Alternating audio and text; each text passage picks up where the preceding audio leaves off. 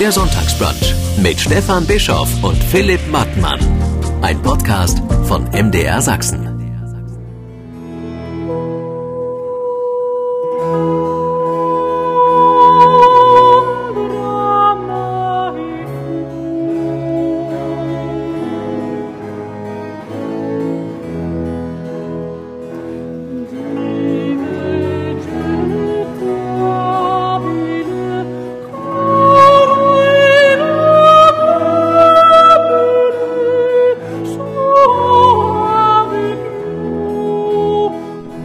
Was für eine Stimme, oder? Sie gehört Philipp Martmann, Dr. Philipp Martmann, um korrekt zu sein, Oberarzt und Opernstar. Konzertsaal und Krankenhaus passen für Philipp Martmann prima zusammen. Er lebt einen Spagat, den ich mir nur ganz schwer vorstellen kann. Zwischen Musik und Medizin wird dieser Vormittag also hin und her pendeln, worauf ich mich sehr freue. Herzlich willkommen, Philipp Martmann. Vielen Dank von ihren großen Begabungen habe ich jetzt gerade schon was angedeutet. Musik auf so einer super professionellen Ebene und das Medizinische, das sie tagtäglich machen. Wir treffen uns am Abend eines Arbeitstages. Sie sehen noch relativ fit aus, finde ich. Haben aber gesagt, dass Sie gerade erst was getrunken haben nach, weiß ich nicht, wie viele Stunden Arbeit. Und welche Ihrer Begabungen halten Sie noch geheim? Ähm, ich koche sehr gerne. Ja? Man sieht's ihm nicht an. ich koche sehr gerne. Ich weiß nicht, ob das eine Begabung ist, aber es ist auf jeden Fall noch eine Leidenschaft. Eine Leidenschaft. Wenn ich dazu Zeit finde, das ist das Problem dann mhm. so ein bisschen insgesamt. Das kann ich mir ziemlich gut vorstellen, dass dann nicht so viel Zeit bleibt, weil Kochen macht ja auch Arbeit und dauert ein bisschen. Das stimmt. Vor ja. allem, wenn man viel kocht. Mhm. Wie viele Stunden hat Ihr Tag? Zwischen, zwischen 36 und 48 etwa. Nein, also der, ich denke, der normale Tag hat 24 Stunden und ähm, ja, es ist schon relativ viel, was in einen Tag oft rein muss. Und die Themenwechsel sind natürlich auch ähm, intensiv, weil, weil wenn ich in Münster bin, bin ich Arzt, dann ähm, bin ich morgens in der Klinik, dann geht's da los, dann hat man da gerne auch mal, ähm, weil man ja punktuell da ist, ein bisschen längere Arbeitstage, die können dann auch mal zehn oder zwölf Stunden sein. Mhm. Ähm, Typisches und, Mediziner-Ding. Und ähm, dann geht's eben immer noch in den Proberaum zum Üben, weil irgendwelche Sachen vorbereitet werden, die dann als nächstes ähm, gesungen werden müssen. Und das mhm. muss ja irgendwann auch passieren. Das heißt, es gibt eigentlich den Spagat jeden Tag. Mhm. Und fühlt sich für Sie wie Spagat an? Ähm, es ist ein bisschen beides. Ist das Ausgleichsmedium für das andere. Also es ist irgendwie immer schön, zurückzukommen in die Klinik. Es ist dann aber auch wieder schön, die Klinik zu verlassen und zurückzukommen auf die Bühne. Und das Hin und Her macht es eigentlich sehr reizvoll. Und man freut sich auf beides wieder. Also man kann gar nicht sagen, dass ich jetzt das eine mehr mögen würde als das andere. Ähm, aber, aber es ist natürlich schon insofern Spagat, als dass beide Sachen irgendwie eine volle Energie brauchen. Mhm. Und ähm, dann das mit den Stunden am Tag und mit der Energie am Tag äh, manchmal eine Sache von Haushalten ist. Mhm. Und Sie haben gesagt, Ausgleich das hat mich jetzt so ein kleines bisschen verblüfft, weil ich, so wie Sie das betreiben, nicht gedacht habe, dass das noch ein Ausgleich ist, weil es ist ja, ich weiß nicht, was Sie für eine Sprachregelung haben für sich selber. Es ist ja nicht so, man kann das ja von beiden Seiten gucken, aber von, egal von welcher Seite man das guckt, man kann jetzt nicht sagen, der hat jetzt ein nettes Hobby, das eine oder das andere. Das hm. ist, ist, ist, ja schon, sind, es sind zwei Berufe, würde ich sagen. Ich weiß nicht, was, wie Sie das sagen. Ja, es sind schon zwei Berufe und es sind auch zwei Berufe auf einem Niveau, wo man man irgendwie äh, gewissen Anspruch auf jeden Fall erwartet. Ähm, also es ist jetzt nicht Klecker, Klecker auf der einen oder auf der anderen Seite. Ähm, aber, aber es ist doch so, dass es irgendwie, ich, ich würde sagen, es sind andere Hirnareale. Also es ist ja auch wirklich so, dass es andere Hirnareale ja. sind, die für das eine und für das andere zuständig sind. So, also bei dem einen ist es mehr die Logik, bei dem anderen ist es mehr das Gefühl. Aber man muss auch auswendig lernen, natürlich in der Musik und da irgendwie logisch sein. Also auch gerade wenn es um neue Musik geht zum Beispiel. Jetzt habe ich zwei neue Musikproduktionen Produktionen äh, gesungen in Dresden an der Semperoper mhm. und in mhm. Wiesbaden. In Dresden leider nur ganz kurz. In Dresden war es relativ kurz, genau. Also zum einen wegen Corona und zum anderen war die Rolle nicht gigantisch. Ähm, und ähm, genau, und dann ist es natürlich schon, dass, dass gewisse Sachen sich ähm, überlappen von dem, wie man denkt und wie man funktioniert in der Situation. Ähm, und andere Sachen sind auch so weit auseinander. Also die Geschwindigkeit der Kunst ist beispielsweise eine viel langsamere als die Geschwindigkeit der Medizin. Also in der Medizin ist ja so klack, klack, klack, wie am Fließband muss das laufen und die Patienten sitzen da und warten und man versucht irgendwie alles zu tun, damit die Leute nicht so lange warten, was einem mhm. mal mehr und mal weniger gelingt, mhm. äh, je nach Personalstand. Und, und in der Musik ist es so, dass der Weg auch so ein bisschen das Ziel ist und man muss Sachen erfühlen und der Prozess und so. Und dann ist Entschleunigung gefragt und es ist eine ganz andere Herangehensweise an die Arbeit. Und das, finde ich, ist dann irgendwie eine Entspannung von dieser anderen mhm. Art der Herangehensweise. Mhm. Aber Sie haben ja gerade Ihre Produktion, Ihre Opernproduktion erwähnt in Wiesbaden und das, was Sie in Dresden gemacht haben, was wegen Corona nur so ganz kurz gespielt äh, worden ist. Ich weiß gar nicht, ob das nochmal wieder aufgenommen wird. Können wir ja nochmal drüber reden, wie, wie so die Pläne sind. Aber da ist ja eine Ensemblearbeit, ist ja auch was anderes, als wenn Sie ganz alleine auf der Bühne stehen und, sage ich jetzt mal so ein bisschen flapsig, machen können, was Sie wollen. Hm. Da, da ist doch auch ein anderes Tempo, das nicht von Ihnen abhängt. Ja, aber es ist ein Tempo mit Pausen. Also mhm. es kommt immer sehr auf das Thema natürlich, auf den Regisseur, auf den Dirigenten, ob das mhm. nette Leute sind oder es gibt ja auch oftmals mhm. anstrengende Leute, die bestimmte Anforderungen haben. Äh, da hatte ich jetzt also in den beiden genannten Produktionen beide Male großes Glück, dass, dass, dass es wunderbare Teams waren, äh, sowohl von Regieseite als auch von Dirigatseite, als auch im Team die Sänger, die, die Opernchöre, das Orchester und so weiter, mhm. waren alles tolle Leute. Also da war irgendwie gar keine schlechte Energie. Und dann ist man ja auch nicht immer dran. In der Klinik ist man ja irgendwie immer dran. Immer dran, zumal als Oberarzt. Ja. Als Oberarzt ist man nochmal immer draner. und äh, und äh, in der Musik ist es ja dann so, dass manchmal auch die anderen einfach dran sind und man kann sich ein bisschen zurücklehnen und wieder ja. so zuhören, wie machen die das, wie geht sie an ihre Arie ja. dran, wie geht er an seine Arie dran, worauf achtet der Dirigent, wohin guckt die Regisseurin oder so. Ähm, und und man, man beobachtet den Prozess und man ist immer mal auch wieder in der in der Beobachterposition und nicht mhm. in der machenden Position. Mhm. Mhm. Aber man darf die Spannung nicht verlieren und Nein, nein, nein. Ist genau. immer, immer dabei. Hat das auch was Spielerisches? Oder ist es auch äh, so, man muss ja da ja auch 100 Prozent geben, wenn man auf der Bühne steht, damit da auch was rüberkommt. Klar, auf jeden Fall. Also das, was man da abfeuert, ehrlich gesagt, ist das, also was ich im Konzert, sage ich jetzt mal, abfeuere, hm? kommt einem kompletten Arbeitstag in der Klinik gleich. Also wenn ich eine Stunde ein Solokonzert singe oder zwei Stunden oder so, oder auch, muss kein Solokonzert sein, wenn man irgendeine Gala singt, wo man dabei ist, die Spannung zu halten und immer wieder auf die Bühne zu gehen und dann was abzuliefern und wieder, dann muss man da natürlich eine Leichtigkeit auf der Bühne haben und eine Offenheit und eine Freundlichkeit und so. Und ganz viel die, Energie. Und ganz viel ja. Energie. Ja. Und diese Energie kostet natürlich Energie logischerweise, ja. weil die schießt man ja raus. Das ist zwar nach dem Konzert ist man ganz euphorisch und irgendwie beflügelt, aber spätestens wenn ich dann sitze und was esse, äh, sacke ich in mir zusammen häufig und werde einfach total müde und und merke einfach, wow, das war jetzt aber auch anstrengend, weil man fiebert den Tag über darauf hin und bereitet sich vor und dann hat man vielleicht sogar noch die Anreise an dem Tag, noch eine mhm. Anspielprobe und muss sich aufwärmen und fit sein. Und ähm, dann hat man das Konzert, da gibt man alles mhm. und dann ist es vorbei und dann und dann fällt die Spannung so steil ab, dass es dann schwer ist, nicht körperlich mit abzufallen. Mhm. Und ist das dann auch so ein emotionales Loch? Das haben ja auch viele.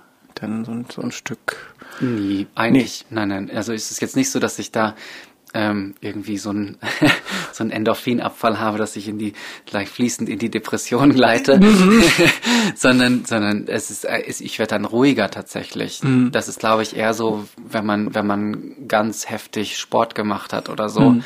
und einfach danach vorm Fernseher sitzt, so, äh, nachdem man sich da zwei Stunden richtig verausgabt hat im Fitnessstudio oder so mhm. und sich einfach denkt so, ja, das war jetzt anstrengend. Mhm. Ähm, aber da ist eine große Zufriedenheit mit dabei wenn es mhm. gut gelaufen ist. Ja. ist dann, Sie haben Müdigkeit gesagt, dann ist das genau das richtige Wort. Das kann, kann man sich, glaube ich, auch äh, gut vorstellen, dass das einfach müde macht, weil ja. so eine so eine Anstrengung da. Bevor wir dann noch ausführlich in die Musik abbiegen, würde ich noch mal kurz auf die Medizin eingehen wollen. Sie sind Phoniater, ist das mhm. korrekt gesagt? Und. Pad-Audiologe. Mit Phoniatrie konnte ich noch was anfangen. Pad-Audiologie hatte ich ehrlich gestanden noch nie gehört. Also ist Stimmheilkunde eine sinnvolle Übersetzung für das? Ja. So. Phoniater, ja. Iata ist ja immer der Arzt für etwas, ja. wie Psychiater. Ja. Ähm, und ähm, Phon ist die Stimme hm. in dem Fall und Phoniater ist eben dann der Stimmen. Und der Pädaudiologe? Pädaudiologe kriegt man auch hergeleitet. P Pädagogik? Päd, Päd, ja, Pädagogik, Pädiatrie, Kinder. Mhm, Kinder. Und Audiologie ist die Lehre von, vom, Vom Hören. Hören, Ähm, ja. Also es geht um kindliche Hörstörungen. Ähm, es geht also um Kinder, die mit Schwerhörigkeit geboren werden oder die Schwerhörigkeit entwickeln, wo es um Sprachentwicklung dann natürlich auch geht. Also Lautsprachentwicklung in dem Falle oder auch unterstützte Kommunikationsmöglichkeiten, ähm, um, um Probleme in der Schule, die damit verbunden sind, zum Beispiel bei auditiven Verarbeitungs- und Wahrnehmungsstörungen, also Störungen der zentralen Hörverarbeitung, ähm, die Ja. auf verschiedenen Ebenen stattfinden können, sozusagen, wo Teilbereiche gestört sein können. Und das ist ein sehr weites und sehr komplexes Feld, was viel mit äh, Neuropsychologie auch zu tun hat. Also Grenzbereiche dabei. es gibt viele Grenzbereiche. Also wir haben eine hohe Überlappung mit den Pädiatern, mit den Neuropädiatern vor allem, aber auch mit der Kinder- und Jugendpsychiatrie, ähm, wo wir dann, wo es eben um Autismus geht, um, um ähm, äh, ADHS auch, also äh, diese Hyperaktivitätsstörungen. Ähm, also da gibt's viele Überlappungsbereiche. Und zur Phoniatrie gehört dann auch Schlucken tatsächlich. Also Schluckstörungen. Also nicht nur Stimme, sondern eigentlich Kehlkopferkrankungen im weiteren Sinne, ähm, die wir so ein bisschen spezialisierter noch behandeln, als die HNO das macht. Die HNO hat dafür andere Bereiche, ähm, wo wir nichts mit zu tun haben ähm, und so ist das dann schon auch in Ordnung. Also die ganzen Nasenoperationen und ähm, Ohrspeicheldrüsen und, und überhaupt Und also auch Schlagfall- Schlaganfallpatienten, die dann Schluckbeschwerden haben. Schlaganfallpatienten, die Schluckbeschwerden haben, landen auch häufig bei uns. Ja, genau. Oder, oder auch Parkinson-Patienten, die Ja. eine Schluckstörung im Verlauf entwickeln, ALS-Patienten, äh, Myasthenia gravis ähm, und solche Sachen. Das sehen wir auch viel. Das heißt, wir haben wirklich ein total äh, diverses Patientenklientel ähm, von kleinen neugeborenen Babys bis hin zu ganz alten Menschen, ähm, die auch von ihrer Krankheit her ganz unterschiedlich betroffen sind. Also da gibt es die Leute, die kommen mit ihrem Globusgefühl. Ich habe seit 20 Jahren immer, wenn ich viel rede, ein Kratzen im Hals ähm, und wollte das jetzt mal endlich abklären lassen. Und das heißt Globusgefühl? Ja, bis hin zu todkranken Leute, die hier wirklich auch im Bett reingeschoben werden. Ähm, und das heißt, Globusgefühl heißt Fremdkörpergefühl. Ah, okay. Also ich wenn da man- irgendwas im Hals, ja. Genau, dieses, man muss sich ständig räuspern Ja. und so Räusperzwang gehört dazu und ähm, genau. Ich äh, hatte es auch so ein bisschen im Kopf, als ich hierher ging, habe ich gedacht, kann ich, kann ich überhaupt äh, vor so einem Mann vernünftig sprechen? Oder fühle ich mich äh, unentwegt beobachtet oder so? Ja. Es geht. Ja, das Laryngoskop ist ja nicht weit von hier. Wir könnten im Zweifel nachgucken. Ist mir jetzt nicht so zwingend dran gelegen. Ja, das verstehe ich, ich, ich wollte nur nicht irgendwie so äh, oberkontrolliert sein. Das war, das war mein Ding. Und ich wollte sie jetzt, worauf ich eigentlich jetzt hinaus war, wollte, war ja auch schon wieder Musik verbunden. Im, haben Sie diese Fachrichtung gewählt, weil Sie gesagt haben, ich will das eine und das andere, also muss ich das so machen, aber eigentlich wäre ich ja viel lieber Chirurg oder was weiß ich.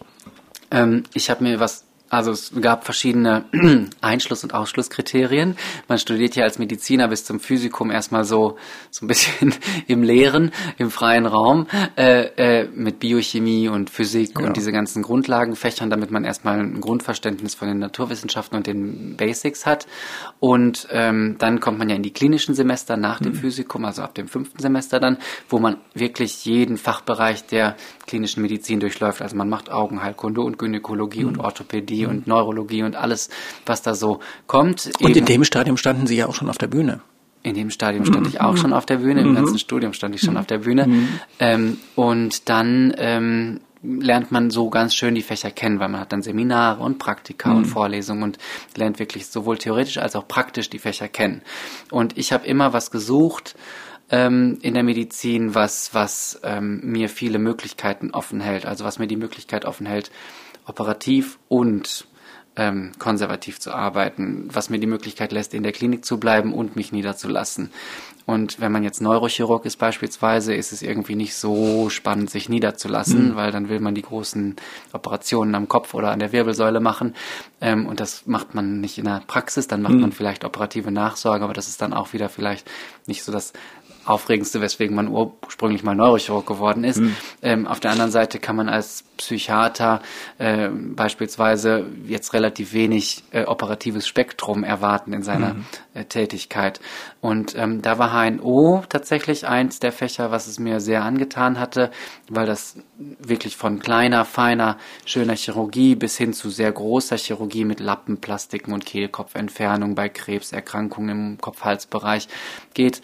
Ähm, äh, und andererseits die ganze konservative Medizin, wenn es um Schwindeldiagnostik geht und Antibiotikatherapie bei verschiedenen Abszesserkrankungen oder Polypentherapie, Allergologie ist da mit drin.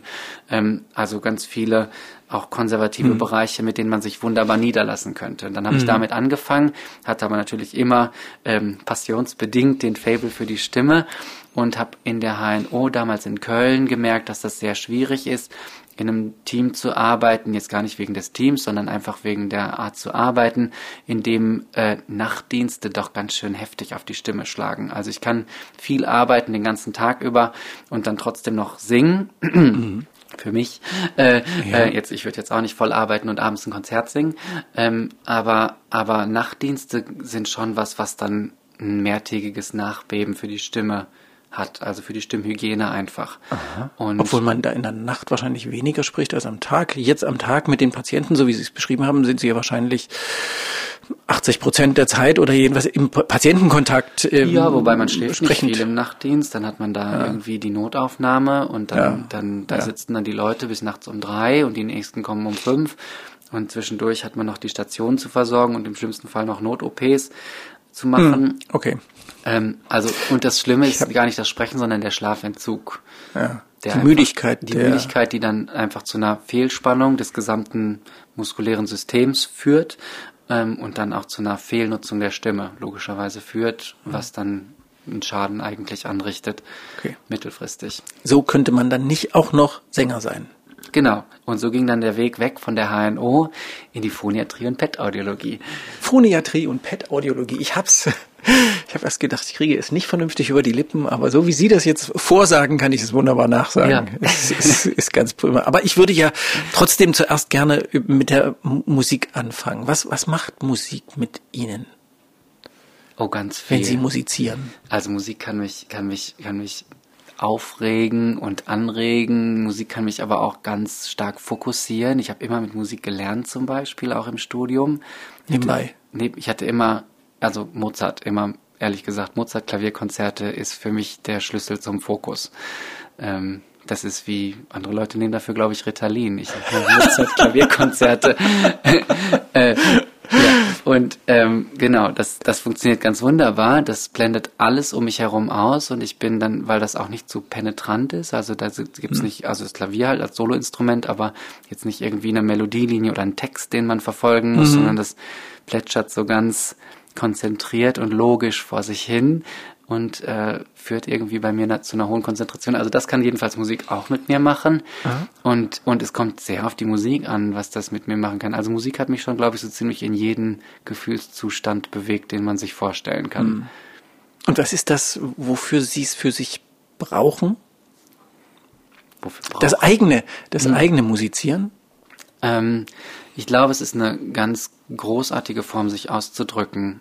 Ähm, um also die Interpretation, dass man, dass man, dass man Stücken seine eigene Farbe geben kann.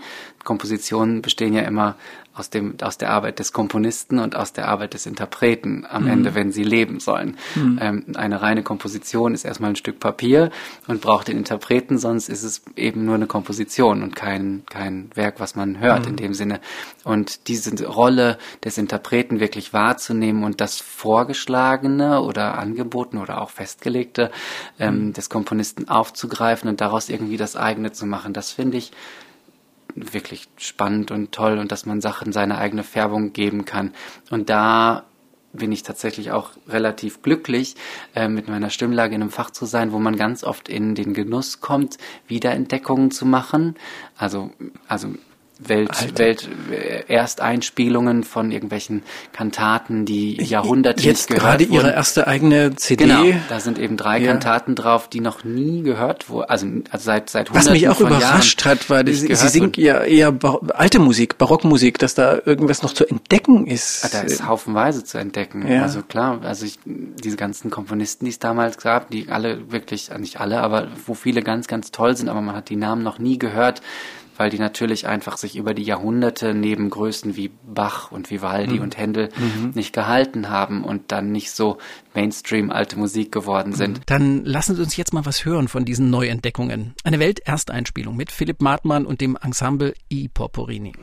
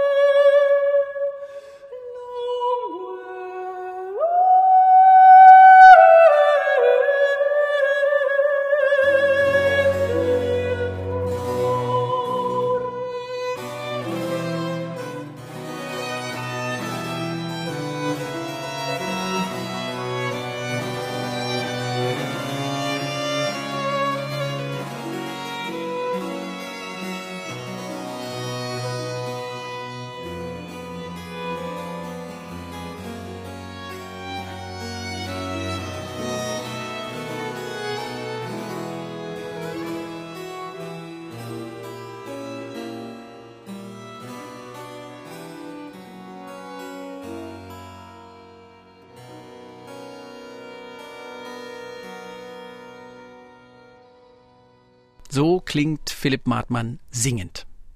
Und auf der anderen Seite ähm, der, der, der, der, des Bogens sozusagen ähm, dann die neue Musik, wo man dann eben in den Genuss kommt, Uraufführungen zu machen. Also mhm. eben in der Semperoper von Thorsten Rasch war eine Uraufführung. Das mhm. heißt, man muss da wirklich eine neue Klangwelt entdecken ähm, und sitzt erstmal vor den Noten und denkt sich so, uff, was soll das hier werden und ja. wie genau kriegen wir das irgendwie zusammen, dass das in einen Fluss und in der Natürlichkeit ja. gerät, dass, dass wir alle da irgendwie das Gefühl haben, also dass, dass es dann natürlich aus uns herausfließt und wir nicht durch die Noten stolpern. Mhm ähm, das ist natürlich auch dann spannend.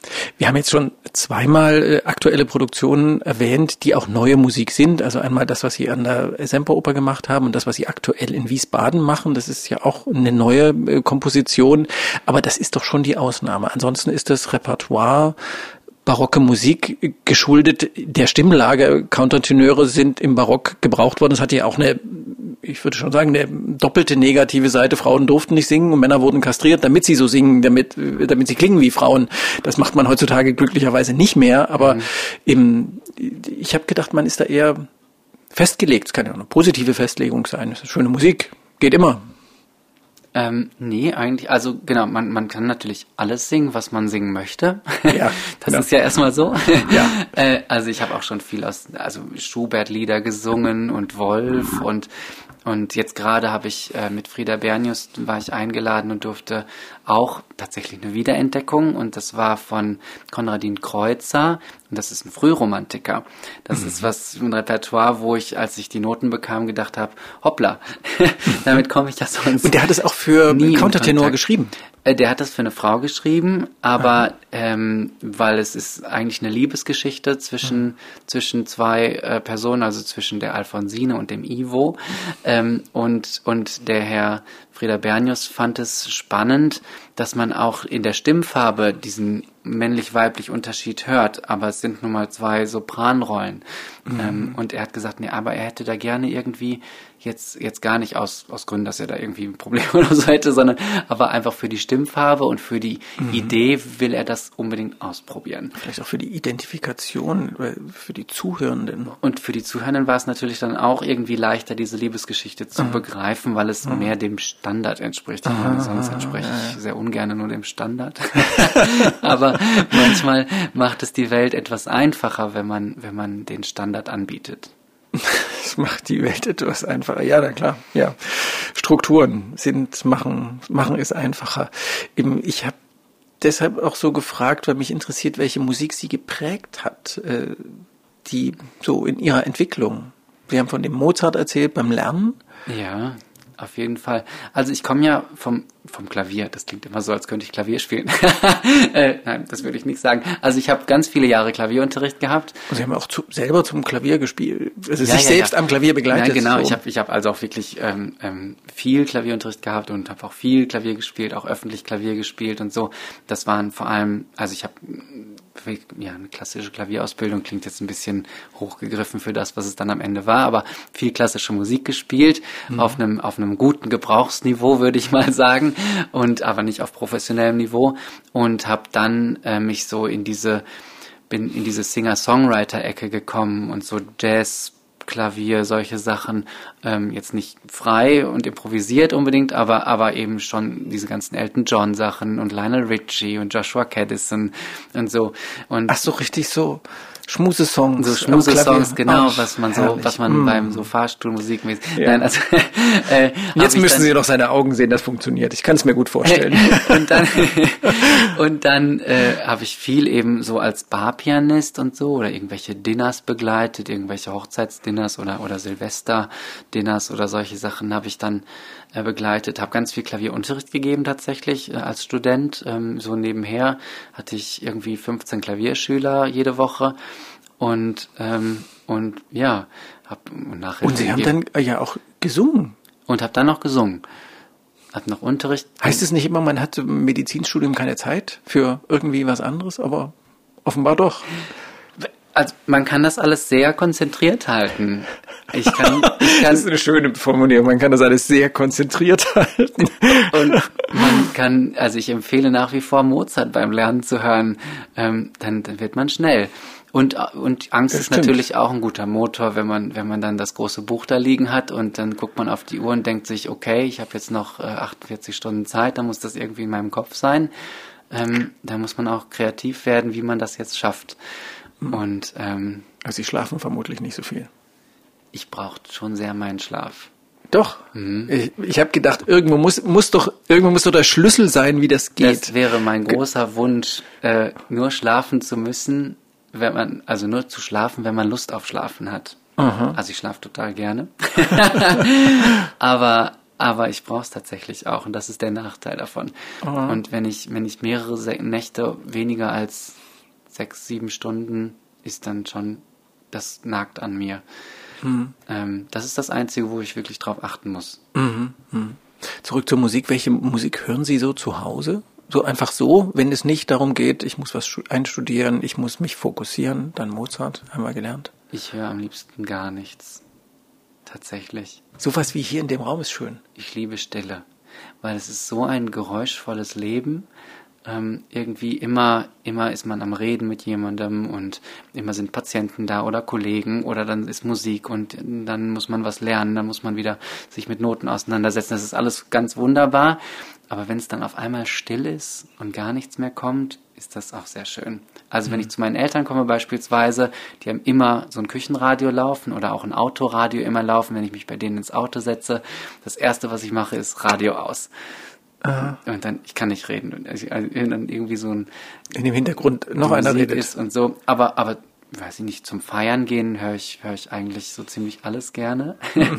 Ähm, also dann kann das irgendwie Da sind Sie nicht mäglich. Techno und House oder irgendwelche Chartsmusik oder sonst was sein, so Popzeug. Ähm, und so zum, zum Essen eher so Jazz oder Klassik, aber ohne Gesang, ähm, damit es nicht so aufmerksamkeitsheischend ist. Und bei Ihnen dann auch was triggert, wo Sie dann hinhören Genau, wahrscheinlich. dann Ja. achte ich auf den Text und achte ich auf die Interpretation und dann, dann wird das der, Gespräch die? schleppend und dann lässt die Konzentration nach. Ähm, und wenn ich alleine bin und selten mal dann alleine Musik höre, dann höre ich gerne so, so, so Klassiker-Sachen, so Ella Fitzgerald Mhm. oder so, oder ähm, äh, ähm, Aretha Franklin, so Oh ja, ich auch, Alben, äh, solche Sachen. Ja. Aber Sie mögen auch einfach die Stille. Aber ich liebe Stille. Da kommen wir dann wieder ans Kochen. Aber da ist es ja dann nicht ganz still. Nee, aber es klappert nur so ein bisschen. Okay. Da machen, zum Kochen machen Sie keine Musik an. Ich Aus- koche auch sehr gerne, aber ich koche immer mit Musik. Nee, kochen ohne Musik, nur bei Weihnachtsplätzchen. Da muss Musik muss dann an Weihnachtsmusik ja, sein, Das ja. ist, das ist auch ein Muss. Und dann eher das Weihnachtslied oder eher äh, das Weihnachtsoratorium? Äh, nee, eher Mariah Carey, das Christmas-Album. Genau, wunderbar. Volle Pulle. Das ist mir So auch schon mal, auch, ja. Das ist mir auch schon mal irgendwie im Oktober passiert. Weil irgendwie bot sich das an und es gab irgendwie schon die richtigen Sachen und ich dachte, jetzt habe ich Lust und ich mache das und drehte auf und backte los. Äh, und dann klopfte meine Nachbarin ganz freundlich an und sagte, also Philipp, ähm, es, das ist total schön, wie du hier Spaß hast, aber es wäre schön, wenn jeder für sich selbst entscheiden könnte, wann die Und Weihnachtszeit beginnt. Okay, das war Ja. dann doch eine äh, erhebliche Lautstärke. Ja, sie hat hinterher auch Kekse gekriegt. Ja. Und. Und es ist ja gut, wenn man welche hat zum ersten Advent und nicht erst dann anfängt Eben. und Stress kriegt. Eben. Eigentlich muss man es so machen, ja. Aber vielleicht nicht alle Nachbarn damit teilhaben lassen. Hm. Erinnern Sie sich, wie die Musik zu Ihnen gekommen ist? Oder Sie zur Musik? Ähm, ich glaube, wir sind zueinander gekommen und das war frühkindlich und zwar so frühkindlich, dass ich mich nicht mehr dran erinnere, sondern meine Mutter mir das erzählt, dass ich gesungen habe, bevor ich gesprochen habe. Also, Aber Mother says I was a dancer before I could walk. Hm. She says I began to sing along before I could talk. Ist das nicht so? Ja, ist so. Wahrscheinlich. Thank you for the music. Ah, ja, richtig. Genau. Ähm, also- Jedenfalls ist das diese Situation, die Sie da beschreiben. Ich hoffe, ich habe das jetzt richtig also es gab zitiert. irgendwie Heidi, diese Musik von Heidi, Heidi, Deine Welt sind die Heidi, deine Welt sind die Berge, genau. Und die Musik scheint es mir als Säugling furchtbar angetan zu haben, Als weil ich Säugling. irgendwie mit dem Kinderwagen neben dem Fernseher zweimal stand, als diese Musik kam und daraufhin habe ich laut Heidi, Heidi gesungen und genau die Töne wohl getroffen und immer wieder und aus dem Kinderwagen. Aus dem Kinder, ich konnte noch kein Wort sagen. Ich war wahrscheinlich irgendwie acht Monate alt oder so. Und das war der Moment, wo meine Mutter dachte, der Junge trifft Töne und vielleicht ist Musik das, was der braucht. Und dann habe ich mit drei Jahren meine Eltern überredet, dass ich Klavierunterricht dringend jetzt haben muss, weil meine Großtante den Flohwalzer spielen konnte und das war für mich das Allergrößte. Und den Schneewalzer. Das war, dass ich so... ah ja, okay, ja. Genau. Und äh, dann habe ich gesagt, Tante Käthe kann so schön den Flohwalzer und den Schneewalzer spielen. Ich brauche dringend Klavierunterricht. Und meine Eltern haben gesagt, wenn du fünf bist, dann machen wir mal Klavierunterricht. Und ich war, nein, jetzt sofort. Und dann habe ich mit drei tatsächlich Klavierunterricht gekriegt. Da braucht man ja auch einen speziellen Stuhl, um da ranzukommen. Und ja, ich saß da immer. Meine Mutter äh, erzählt das gerne, die Geschichte, äh, dass sie dann, dass ich dann da mit einem Fingersystem links und rechts gespielt habe und dann immer gesagt habe, Mama, wann komme ich wohl mit den Füßen an die Pedale dran und wann darf ich wohl mit zehn Fingern spielen? Hm. Ja, das war da noch in weiter Ferne. Mhm. Aber es kam alles. Es, es kam alles und es war auch wirklich so, dass das nicht die Mama gesagt hat, eben Philipp Wunderkind, wir, wir pushen dich mal. Ich weiß nicht, ob Wunderkind, also am Klavier war ich bestimmt kein Wunderkind. Ich mhm. glaube, ich war musikalisch, ich glaube, das ist wahrscheinlich auch immer noch so, aber ich war kein Klavier-Wunderkind. mhm. Und, und Sie wollten es selber, das war ja das, was jetzt so ja. in meinem Subtext drin war. Ich wollte nie singen. Sie wollten niemals ich wollte singen. ums Verrecken nicht singen. Aber Sie haben doch im Kinderwagen schon gesungen. Ja, das, da konnte ich ja nichts für. aber, äh, aber, aber als, als, also so postpubertär wollte ich auf gar keinen Fall singen. Das war für mich das, das, das Ende der Welt. Das konnte ich mir nie vorstellen. Warum? Ähm, vor Leuten zu stehen und zu singen, das ist ja fast wie, wie ein Striptease zu machen. Mhm, ja, das also schon ist sehr, schon sehr, ist schon sehr persönlich und sehr, man lässt ja. die Leute schon sehr an den, äh, wirklich an den Körper ja irgendwie ran, ja. weil man zeigt ja, ja was von seinem Körper, die Stimme, wirklich ein, also kein Instrument mehr, was man als, als mhm. Medium dazwischen schaltet sozusagen, sondern es ist wirklich man selbst. Ähm, und das fand ich immer schon einen Schritt zu dicht. Ja. Und konnte mir das gar nicht vorstellen und habe dann aber immer wieder Anschübe gekriegt. Es gab so eine Kirchen, Musik äh, äh, äh, äh, Frau, äh, also Kantorin, so Entschuldigung. Es gab eine Kirchenmusikfrau, sehr gut. Ja. Äh, also Christa Kirschbaum, die damals äh, Kantorin, evangelische Kantorin in, in Lippstadt war, wo ich ja herkomme. Die mittlerweile ist sie äh, Landeskirchenmusikdirektorin von Hessen. Ähm, Schöner Titel, Landeskirchenmusikdirektorin. So, toller hm. Titel, oder? Meine, meine Kirchenmusikfreiheit. Und dann meine Kirchenmusikfreiheit ist Ina, Ina, ja. Genau. Christa Kirschbaum hat, hat, hat das äh, er kann tatsächlich, bei der habe ich dann Orgel gespielt und so und dann hat sie gesagt, mach doch den D-Schein, wie wäre das denn, diesen kleinen Orgelschein mhm. ähm, und ähm, da musste man eben auch singen für die Aufnahmeprüfung, da hat sie gesagt, wie wäre es denn mit der Chorleitungs-D-Prüfung auch, mhm. wenn du hier, weil ich alles nachsingen konnte, was sie vorgesungen hatte. Ja, und Chorleiter sind sowas von gefragt. Und Junge Menschen, die sowas Chor können. Leiten? Ja. Ja, ich leite keinen Chor. Mhm. Aber ja, vielleicht war das ihr, ihr ja, Ansinnen, stimmt, dass das sie stimmt, gedacht hat, wenn wir ja. den dazu bringen, das wäre super schön. Und sie hat wirklich versucht, mich da sehr am Tuckern zu halten, aber auch mein Klavierlehrer damals. Und ähm, ich hatte auch einen tollen Musiklehrer in der Schule. Und ähm, dann kam das, dass ich ähm, die Gesangsklasse meiner Schwester begleitet habe, die Gesangsunterricht hatte.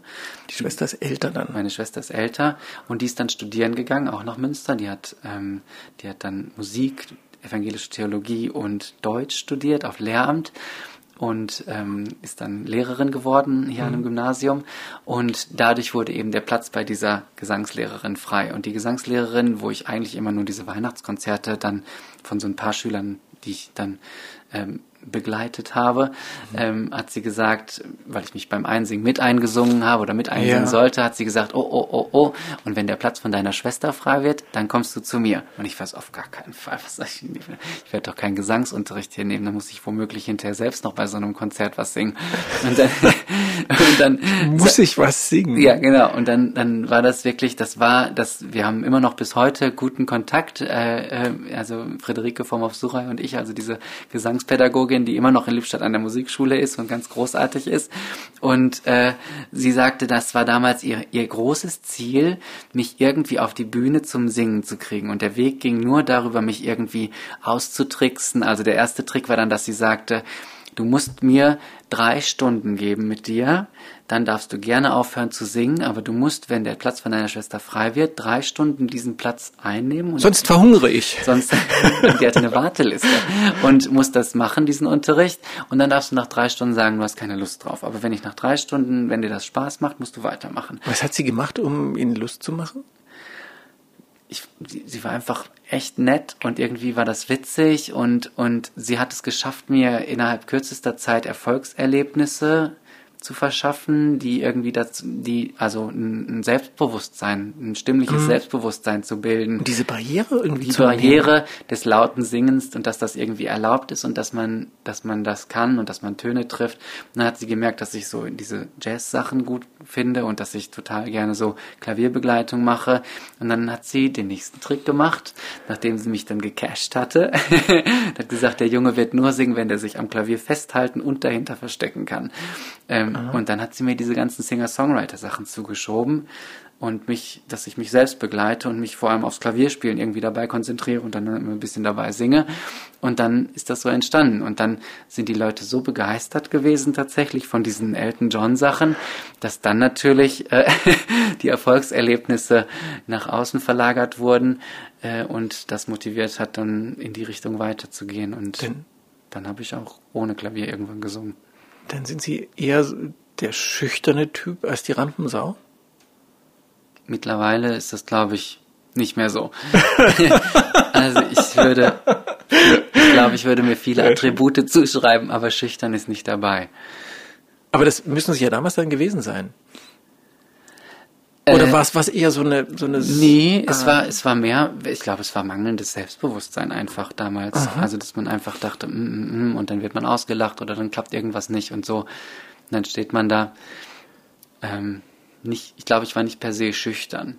Mhm. Ich glaube, ich war schon sozial auch als Kind irgendwie offen mhm. zugänglich. Aber trotzdem dieses auf der Bühne stehen ist auf schon der Bühne stehen ist ja nochmal ein anderes Kaliber ja, ja, als nur ja, schüchtern zu sein. Ja, ja. Aber diese ganz besondere Gabe, diese Countertenorstimme als Sopran, das ist ja wirklich was ganz Seltenes, was ganz Rares. Die meisten Countertenöre singen eher so in der Altlage. Eben, das kann man ja erst entdecken nach dem Stimmbruch. Aber das, was Sie beschreiben, ist ja jetzt auch alles nach dem Stimmbruch gewesen, wenn ich das richtig verstehe. Christa Kirschbaum war, glaube ich, vor dem Stimmbruch und im ah. Stimmbruch. Okay. Im Stimmbruch. so ein bisschen im Stimmbruch. Immer, ja. Für 15 ja. ungefähr. Ich hatte auch einen ewigen Stimmbruch. Aha. Ähm, der wollte gar nicht aufhören, über Jahre. Aber also, das, ich wollte ja darauf hinaus, es ist relativ spät, dass man sowas, sowas verstehen kann. Ich habe das, davor kann man das nicht wissen, weil davor hat man eine Knabenstimme, so oder so oder so. Mhm. Im, und wie haben Sie das entdeckt? Dann waren Sie ja offenbar schon gecatcht von Frau Kirschbaum und ähm, genau. Dann die, hat die dann auch gesagt, eben, da ist noch mehr in deiner Stimme als Elton John?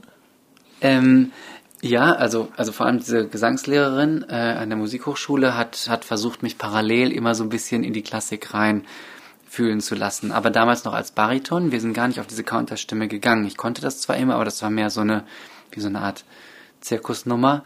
Ähm, so. Aber Sie haben auch schon damals dann schon so Sopran Stimmlagen gesungen.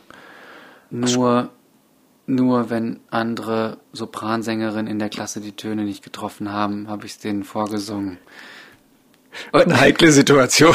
Und, und war aber dann immer tatsächlich in so einer Haltung, guck mal, wenn ich das singen kann, dann musst du das doch auch können, du bist ja ein Mädchen. Mhm. Mir war das überall, also nur um darzustellen, mir war das überhaupt nicht klar, dass das was Außergewöhnliches ist. Also dass das was Seltenes ist, dass man das eigentlich nicht mehr kann. Ich dachte, jeder Mann kann das und genau in dem Umfang, in dem ich das konnte, man macht das nur nicht mehr, weil das nicht besonders männlich ist. Dann, wenn mhm. man die Männerstimme dann hat, wenn man durch den Stimmbuch durch ist, dann benutzt man die halt. Man hat eigentlich, Sie haben gedacht, man hat sowieso mal zwei Stimmen und die. Ich dachte, jeder hat zwei Stimmen. Mhm. Aber die hat nicht jeder, nee. Und dann. Und, und dann, wann ist Ihnen das klar geworden, dass das sowas, ist das eine Gabe, eine Begabung? Das ist wahrscheinlich eher eine, eine Gabe. Ähm, aus der man eine Begabung machen kann und dann eine. Ich glaube, eine Gabe ist die Stimme und eine Begabung ist die Musikalität. Ähm, und dann muss man irgendwie noch viel Arbeit reinstecken, damit es was wird am Ende. Ja. Ähm, aber klar, den Stimmumfang, den hat man oder den hat man halt nicht. Man kann natürlich ein bisschen Stimmumfang auch trainieren und Lagen stabilisieren und ausgleichen und solche Sachen. Das ist dann Technik und Arbeit. Aber, aber man kann nicht jemand, der eine Altstimme hat, zu einem Sopran hochpeitschen. So, das ist einfach gegeben. Ähm, und entweder man kann sich mit den Händen an die Füße greifen oder man kann das halt nicht, weil man zu ungelenkig ist und so ist es mit dem Kehlkopf auch. Und dann, wenn man das nicht kann, wie ich zum Beispiel, wird man eben kein Balletttänzer. so, dann ist die Karriere schon mal früh entschieden. Aber das kann man trainieren.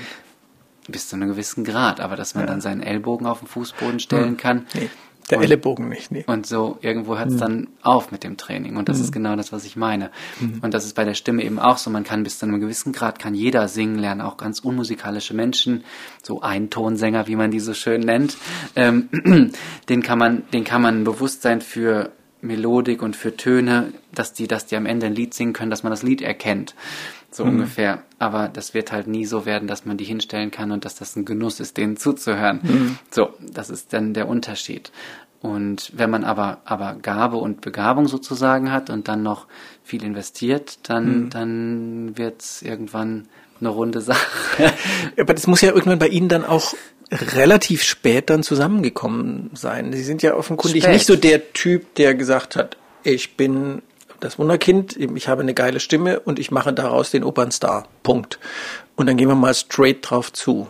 Wenn ich den Gedanken schon mit 17 gehabt hätte, dann wäre das, glaube ich, gar nicht so schlecht gewesen. Ja, aber den hatten Sie ja nicht. Wann, Nee, wann, nicht. wann, ist, wann ist das gekommen? Wa- Warum und an welcher Stelle haben Sie gedacht, ach so, hm, ja, ist doch was Besonderes. Ich mache jetzt was draus, aber was? Hm? Ähm, das war tatsächlich eher so, ein, so, ein, so, ein, so eine Demand-Frage. Also das war die Nachfrage hat meine Aktivität entschieden. So würde ich es mal formulieren. Also, Philipp on Demand. genau. äh, und, und ich bin dann immer so von einem ins nächste äh, gestolpert und es, ich sollte eigentlich nur in irgendeinem Gottesdienst mal eine Arie singen, weil der, ähm, weil der Organist gesagt hat, oh, das ist ja wirklich außergewöhnlich, sing doch mal bei meinem nächsten Orgelkonzert eine Arie dazu und sing doch mal hier im Gottesdienst. Und dann hat das dieser und jener gehört und dann gab es einen Presseartikel dazu und dann wurde ich da eingeladen und dort und dann war, wurde ich erstmal hier im Münsterland ganz viel eingeladen und habe dann mein eigenes äh, Ensemble hier mit den Studenten zusammen aufgebaut. Symphonia Nova hießen die, alles Freunde aus aus dem Studium und und wir und habe dann gedacht, das ist eigentlich super. Ich schaffe mir hier mein eigenes Ensemble, in dem ich mich so ausprobieren kann. Stücke, worauf ich Lust habe, die nehmen wir einfach, die man mit Streichern besetzen kann und dann spielen wir die gegen Kollekte oder gegen irgendwie einen kleinen Eintritt, dass sich irgendwie unsere Fahrtkosten und noch ein Essen und vielleicht noch ein Taschengeld so irgendwie daraus äh, ergeben. Und das war es eigentlich so. Und, und jede Kirche, die nicht rechtzeitig im Münsterland die Tür zugeschlagen hat, da standen wir drin und haben Konzert gespielt. Und das waren dann wirklich zum Schluss 50 Konzerte in einem Jahr mal auch. Äh, Äh, Als Studierende. parallel, zum, Ja. parallel zum Medizinstudium, ja. Und zum Elton John singen in der Kneipe irgendwo. Das hat dann irgendwann nachgelassen. Ja. auch der Klavierunterricht hat dann bei den Ja. 50 Konzerten irgendwann nachgelassen. Und da haben Sie dann aber schon als Countertenor gesungen. Das war dann nur noch Countertenor. Also genau, alles was dann, alles was dann da in der Richtung öffentlich war im Medizinstudium, war dann wirklich Countertenor. Und dieser Chorleiter, der ähm, damals mich auch dann auf seine Orgelkonzerte mitgenommen hat, der war der erste, der wirklich gesagt hat, das ist was super Außergewöhnliches, das gibt's eigentlich gar nicht. Das fing so an, dass ich gesagt habe, ich würde gerne mal ein Projekt im Sopran mitsingen, weil das ist so anstrengend. Tenor ist immer so hoch, Bass ist so tief und so. Und Sopran wäre für mich aber eigentlich so die Ideallage, da muss ich mich überhaupt nicht anstrengen. Und er war so, nein, nein, wir brauchen jetzt nicht einen, der hier eine Oktave tiefer alles mitgrummelt. Und äh, Zwar die Stimme singt, aber weiter drunter. Genau, aber immer so. Und wirkt dann eher ein bisschen störend. sollte ich denn jetzt irgendwie eine Oktave da Ich singe da genau die Lage, das ist gar kein Problem. Und dann so, nein, nein, Männer singen immer eine Oktave tiefer. Und dann habe ich gesagt, nein, ich singe hoch bis zum, bis zum, zu der Zeit konnte ich bis zum A3 singen, also über die Königin der Nacht. Ähm, und das war so mit 20. Und ähm, das kann ich jetzt nicht mehr. Jetzt ist beim E3 ist finito, aber also an guten Tagen, an schlechten Tagen D3 ist immer immerhin noch fast die Königin der Nacht. Ähm, und ähm, das war damals das, wo er gesagt hat, das muss man jetzt einmal hier bitte von jemandem untersuchen lassen oder einmal sich anschauen lassen. Und der hat mich dann an die Musikhochschule nach Köln gebracht, zu Kai Wessel, der dann sein, sein Nicken gegeben hat und gesagt hat, ja, das sollte man ausbilden, auf jeden Fall. Das ist eine interessante Stimme.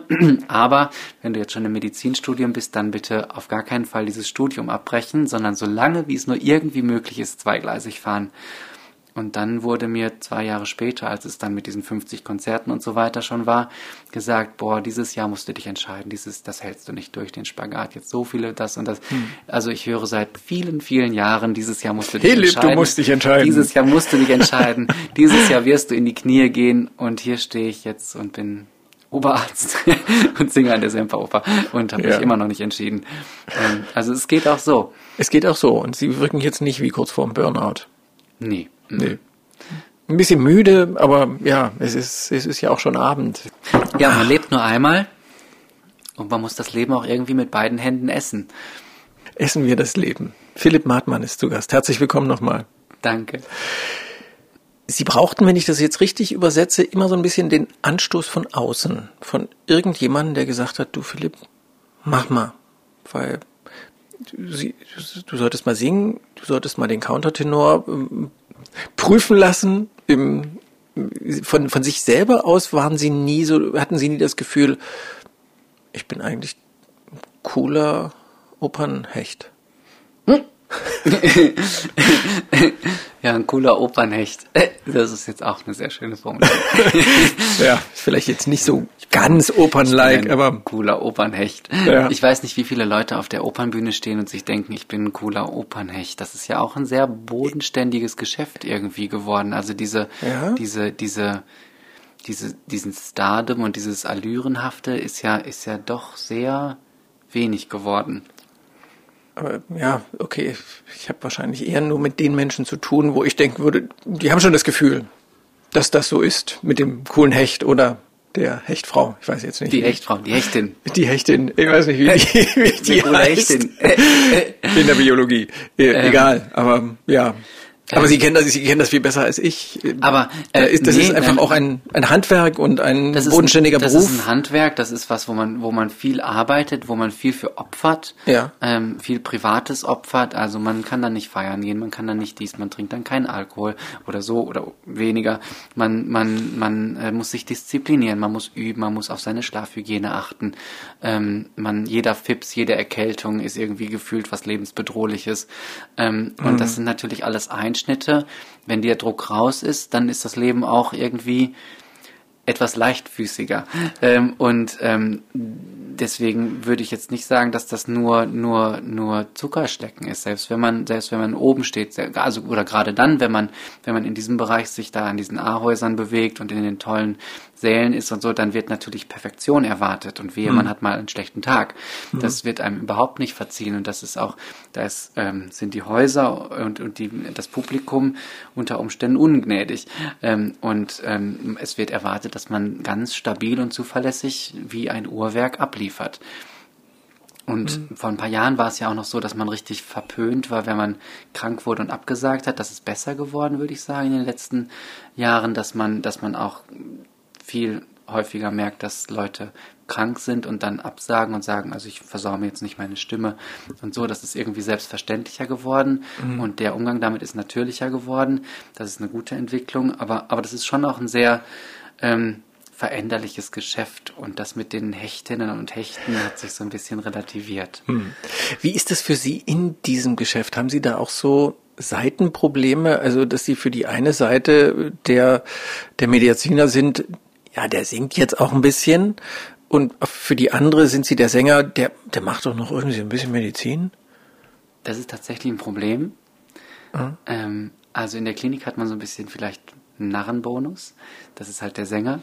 Mhm. Das ist ganz von Vorteil in bestimmten äh, Diskussionen sein. okay. äh, Aber dass man, dass man, dass man. Man wird trotzdem ernst genommen? Dass man klarer reden kann. Naja, ernst genommen wird man einfach aus der Funktion heraus. Ah, ähm, Herr Oberarzt. Also, so, Herr Oberarzt und, und Ja. stellvertretender Klinikdirektor und sowas Ja. alles, dann das, das hilft. Wenn Sie sehen so jung aus. das, das hilft schon irgendwie, dass man dann auch im Gespräch sagen kann, also Entschuldigung, Ober sticht unter und wir machen das jetzt so. Ähm, das, also man muss ja Entscheidungen treffen und dafür gibt's ja auch diese Strukturen und man ja, am Ende hat man ja auch die Verantwortung dafür und, und, und muss den Kopf dafür hinhalten und dann, dann muss es auch schon ordentlich laufen. Ähm, das ist das eine, das heißt, da habe ich jetzt eigentlich kein Problem irgendwie, dass ich das Gefühl habe, ähm, man, man stößt irgendwie an, weil man, weil man nicht ernst genommen wird. In der Kunstwelt ist es andererseits schon schwierig, manchmal zu vermitteln, dass man, dass man nicht nur ähm, Kunst im Kopf hat. Also dass man sich nicht nur äh, der, der, der Kunst hingibt, sondern auch noch irgendwie was anderes macht. Wobei viele Leute was anderes ja, nicht machen. irgendwie was anderes, sondern schon. Naja, ich meine, ich würde nicht sagen, dass jemand, der Webdesigner ist und noch neben seiner Opernkarriere irgendwie toll Webdesigns machen kann und Leuten die Internetauftritte äh, Auftritte, äh, programmiert, dass das ist auch nicht irgendwas. Das ist zwar jetzt nicht irgendwie Oberarzt sein oder so, äh, wenn man jetzt so will, vom, vom Prestige her oder also das finde ich immer alles ganz furchtbar, weil ich finde, a job is a job. Äh, ja, aber man ist natürlich als, als Arzt schon immer auch mit Menschen in Extremsituationen konfrontiert und muss auf diese Menschen möglichst empathisch eingehen und muss ihnen helfen. Hopefully. Ja, aber, aber man muss, man muss den ganzen Tag seinem Umfeld helfen und auf sein Umfeld eingehen und auf seine Freunde eingehen und auf seine Familie eingehen und auf jeden Menschen und auf den Nachbarn eingehen. Und ähm, also man hat ja von morgens bis abends mit Menschen zu tun und muss denen begegnen als Mensch. Und ich finde, das, das bedarf keiner großen Umstellung. Also ich glaube, ich bin auch wirklich so, wie ich als Sänger bin, bin ich auch als Arzt im Umgang. Ähm, vielleicht, vielleicht etwas weniger flapsig dann in dem Kontext. Aber Wo äh, sind Sie weniger flapsig? In, äh, auf der Bühne oder in der Klinik. In der Klinik? Vielleicht okay. doch etwas weniger. Aber, aber ich, also, also ich bin, glaube ich, schon auch, auch sehr natürlich und entspannt in der Situation als Arzt, was glaube ich auch von den Patienten gut geheißen wird, dass man da nicht reinkommt mit irgendwie mit so einer Grabesmine und und irgendwie äh, mit so einer Aura und Ernsthaftigkeit und Gewichtigkeit, So. sondern dass man die Leute auch so ein bisschen erdet und und die irgendwie da abholt, wo sie stehen und so und mitnimmt äh, auf ihre Patientenreise, wie man das finde ich ja ganz furchtbar diese Formulierung. Sagt man das? Nein, das sagt man nicht. Patientenreise? Das äh, habe ich letztens in einem Antrag gelesen, der ganz schrecklich war. Äh, und äh, die, Pati äh, äh, und äh, äh, die Patientenreise sagt man bitte nicht, äh, sondern aber aber dass man die Leute einfach von da abholt, wo sie stehen und manche Leute sind einfach äh, sehr ernst und ängstlich und da muss man auf diese Ernsthaftigkeit und Ängstlichkeit eingehen, aber versuchen die ein bisschen in eine Entspannung zu locken, um sie vor sich selbst, ihrer Ernsthaftigkeit und ihrer Ängstlichkeit zu schützen. Und manche Leute nehmen nichts ernst und man muss sie in eine Ernsthaftigkeit reinschieben, damit sie die Erkrankung, die sie haben, auch wirklich ernst nehmen. Also so Klassiker ist der Raucher, der dann auf einmal die äh, äh, die Vorstufe zu einem Krebs oder sowas hat und man sieht das und ja, Rauchen muss ja also, also Helmut Schmidt ist über 90 geworden, so ist ja das, Das immer wiederkehrende so- Argument. Helmut Schmidt. Helmut Schmidt ist das Urargument des Rauchers. äh, ähm, genau. Und da muss man natürlich auch mal äh, sehr ernst werden und dann die Leute dann wirklich äh, packen und sagen, passen Sie mal auf, Sie haben auch nur dieses eine Leben und diese eine Gesundheit und die können Sie jetzt verzocken oder Sie können es halt lassen. Ähm, und so ist es aber in der Musik auch, dass es ja auch, es gibt ja auch sehr witzige Rollen und sehr ernste Rollen. Und es gibt Menschen auch in der Musikwelt, die sind, die nehmen ihren Beruf mit Spaß und Witz und selbstironisch so ein bisschen wie toll, wir sind hier im Theater, wir können Theater machen und haben da Spaß wie die Kinder dabei. Und dann gibt's so Leute, die kommen ganz gewichtig rein und glauben, dass die Operbühne der ernsteste Ort der Welt ist, gleich nach dem Friedhof. Und, und dann mit dieser Haltung und Wichtigkeit Ja. äh, äh, Theater machen.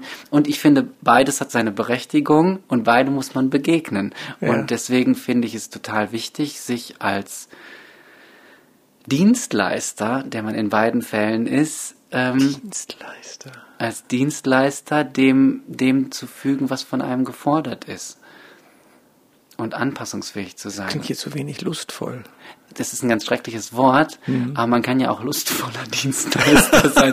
Das klingt jetzt wieder zu lustvoll vielleicht, aber, aber hat doch eine, äh, finde ich, sympathische Doppeldeutigkeit. Aber ja, also, äh, aber genau, also man kann ja auch äh, Spaß daran haben, ja. Menschen zu helfen und Menschen ja. zu beglücken, in dem Sinne jetzt mit Kunst und Kultur und Musik oder eben Heilung, Heilung oder einfach äh, Patienten, dass die mhm. mit einem guten Gefühl nach Hause gehen und sich denken, ja, endlich wird mir hier geholfen und das war total nett und die gehen dann erhobenen Hauptes raus. Mhm. Ähm, und das ist immer das Ziel. Ist das für manche Patienten auch ein Argument, dass sie äh, ein Opernkönner sind, dass sie also auch dieses zweite Leben haben? Sie sagen, ich will zu dem Martmann, weil der versteht mich, weil der die Stimme selber versteht, weil er weiß, was er damit tut. Also ich schmier das niemandem aufs Brot. Mhm. Also jetzt in so einem Interview bleibt mir irgendwie nichts anderes übrig, als darüber zu reden. aber ich zwinge sich, Sie. Aber an sich äh, äh, äh, ist das nicht das Erste, was ich sage.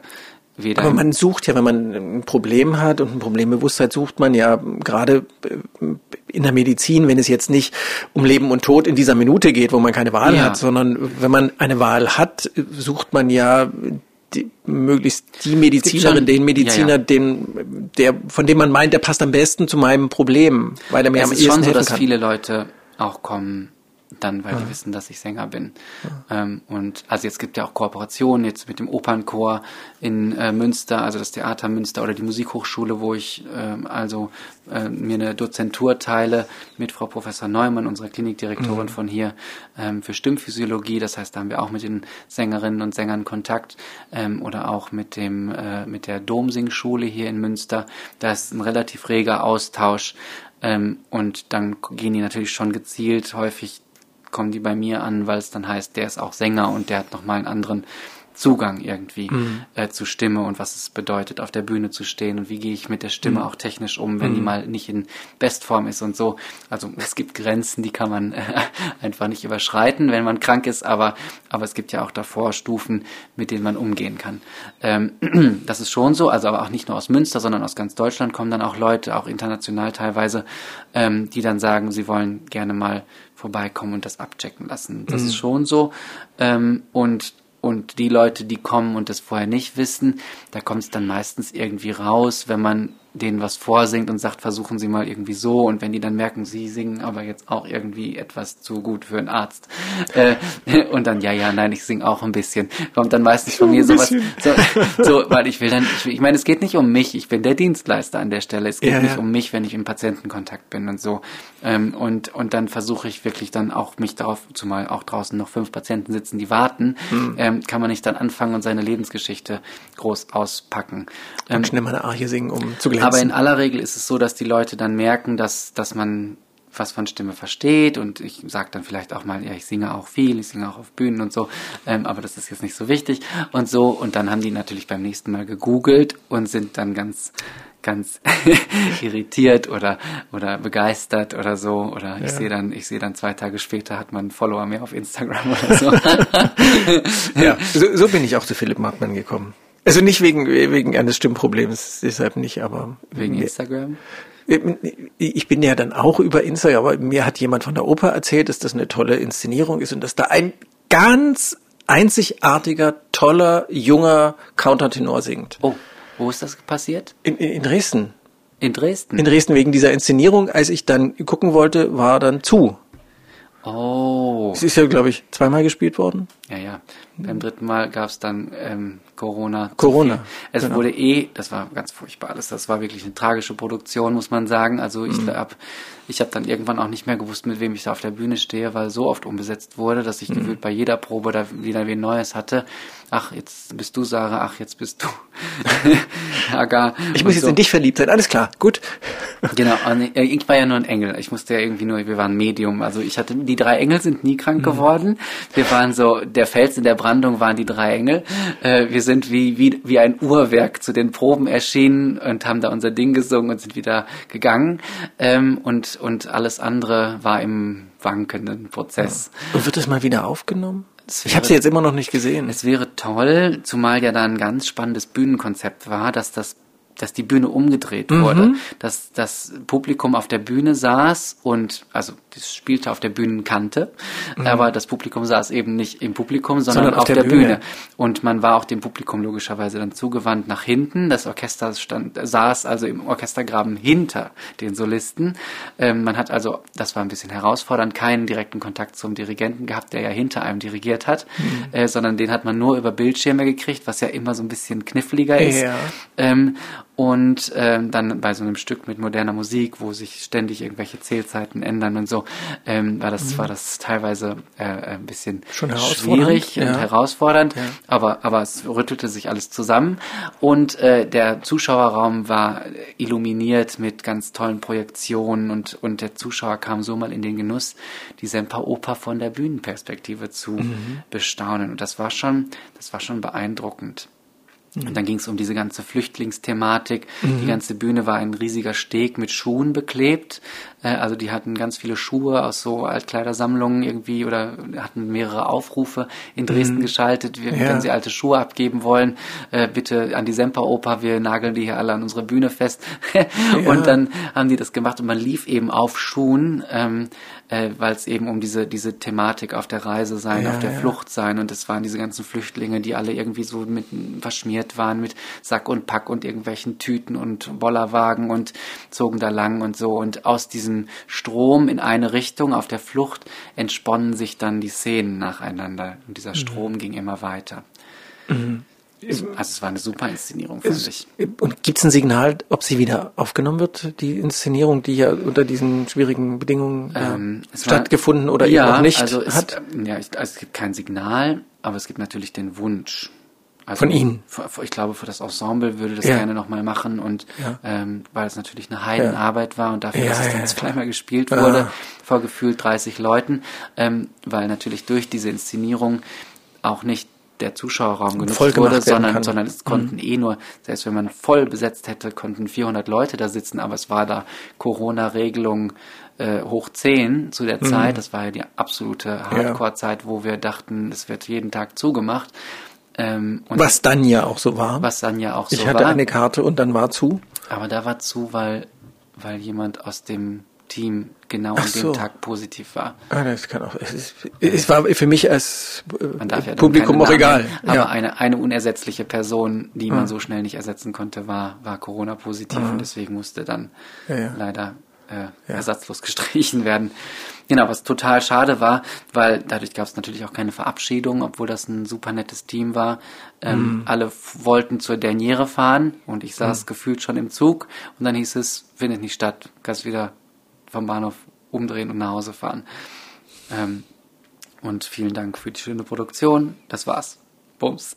nicht so schön. Also wir müssen das jetzt nochmal nachstoßen, Also, da muss, nachfragen. also ich finde sowieso, dass in Dresden Semperoper. dringend nachgestoßen werden muss für das oder anderes oder mehr oder beides. Und dass wir uns dann auch mal in Dresden treffen können, weil Ja. äh, darüber sind wir ja darauf gekommen, dass ich äh, da von einem Freund gesagt kriegte, die tolle Produktion mit einem tollen Countertenor und ich in meinem Hinterkopf so habe, hatte, hä, besser als Jakob Josef Eulinski geht's eigentlich gar nicht. Und dann habe ich sie gehört und dachte, das ist ja was ganz anderes.